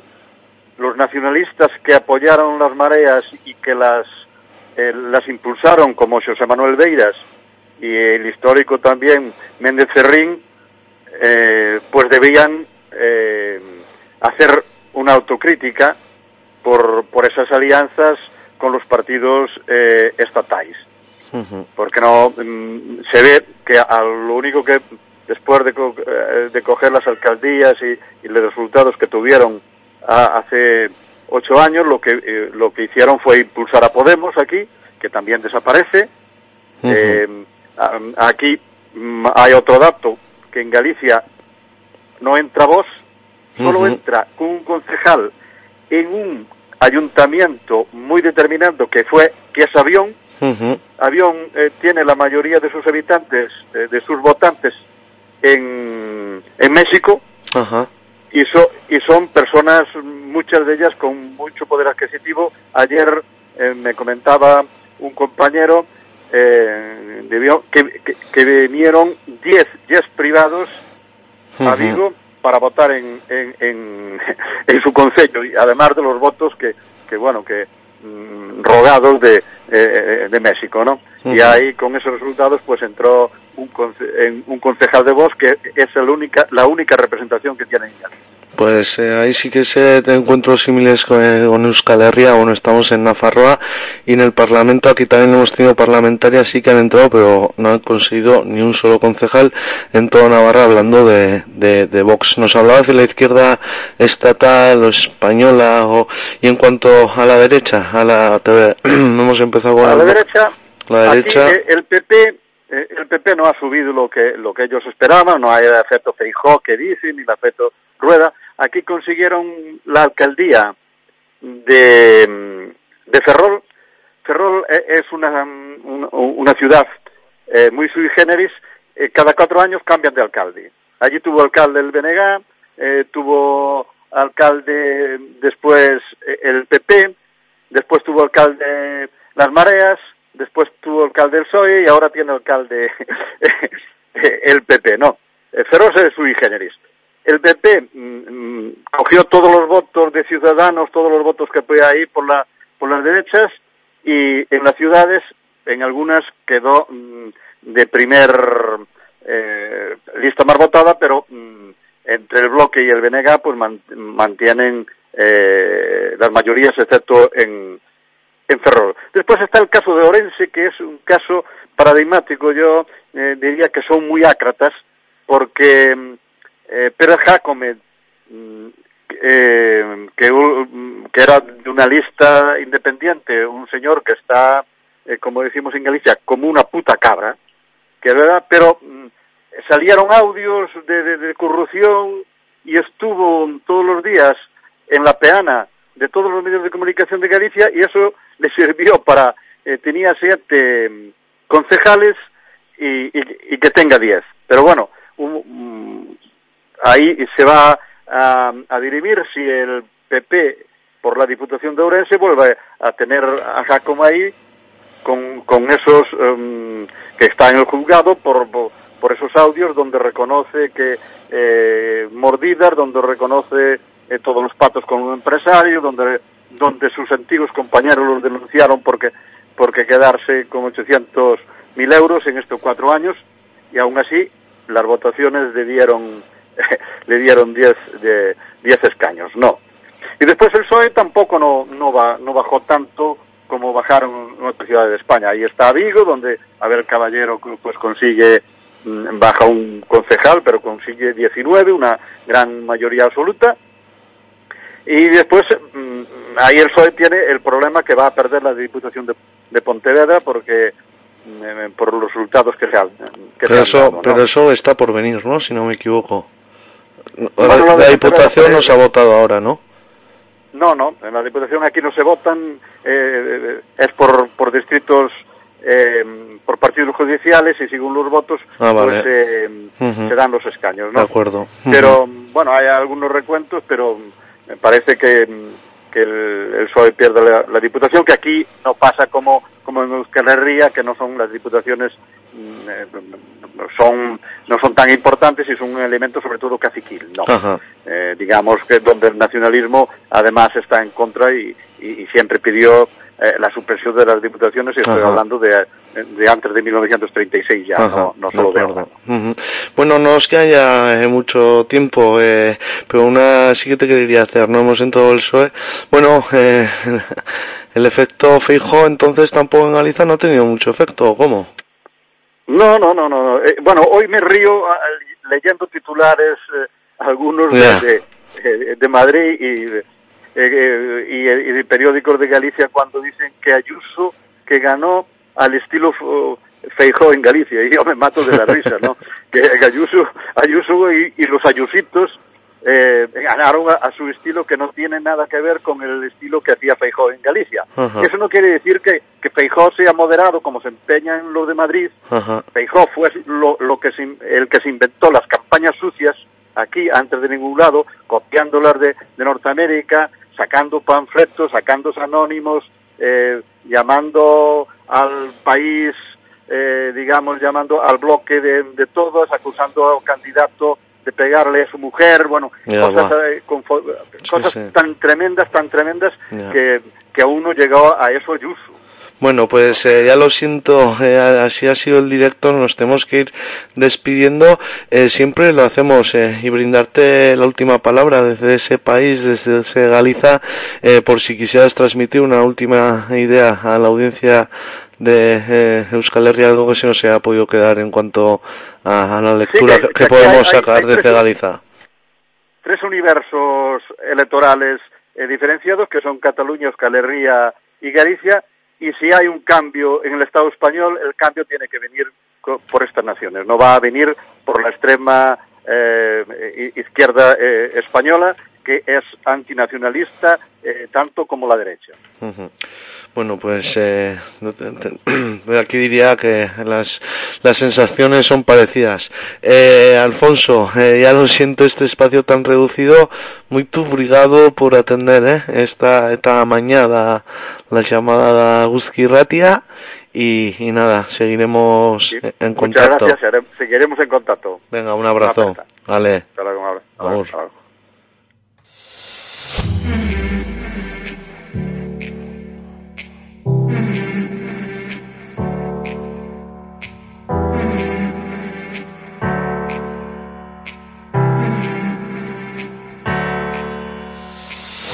Bueno, Entzule, y hasta aquí lo hago de sí el pasealecu de hoy, este especial 29M. Bueno, a partir de mañana volvemos con toda la actualidad eh, que suele atravesar pasealecu, eh, con colectivos, luchas, problemáticas eh, sociales y nada, lo dicho, mañana a las eh, 10 de la mañana estaremos puntual puntuales aquí en las ondas libres de Guzki Ratia. Os iba a decir que cerramos debate electoral, pero ya sabéis que se han convocado ya generales en el Estado español para el 23 de un mes cercano, así que nos quedan elecciones para rato. Milla Esquer en Zule, mañana volveremos a las 10 de la mañana puntual puntuales con toda la actualidad aquí a las ondas libres de Guzki y Ratia Ordura Artebada y Sanongi. ¡Adiós!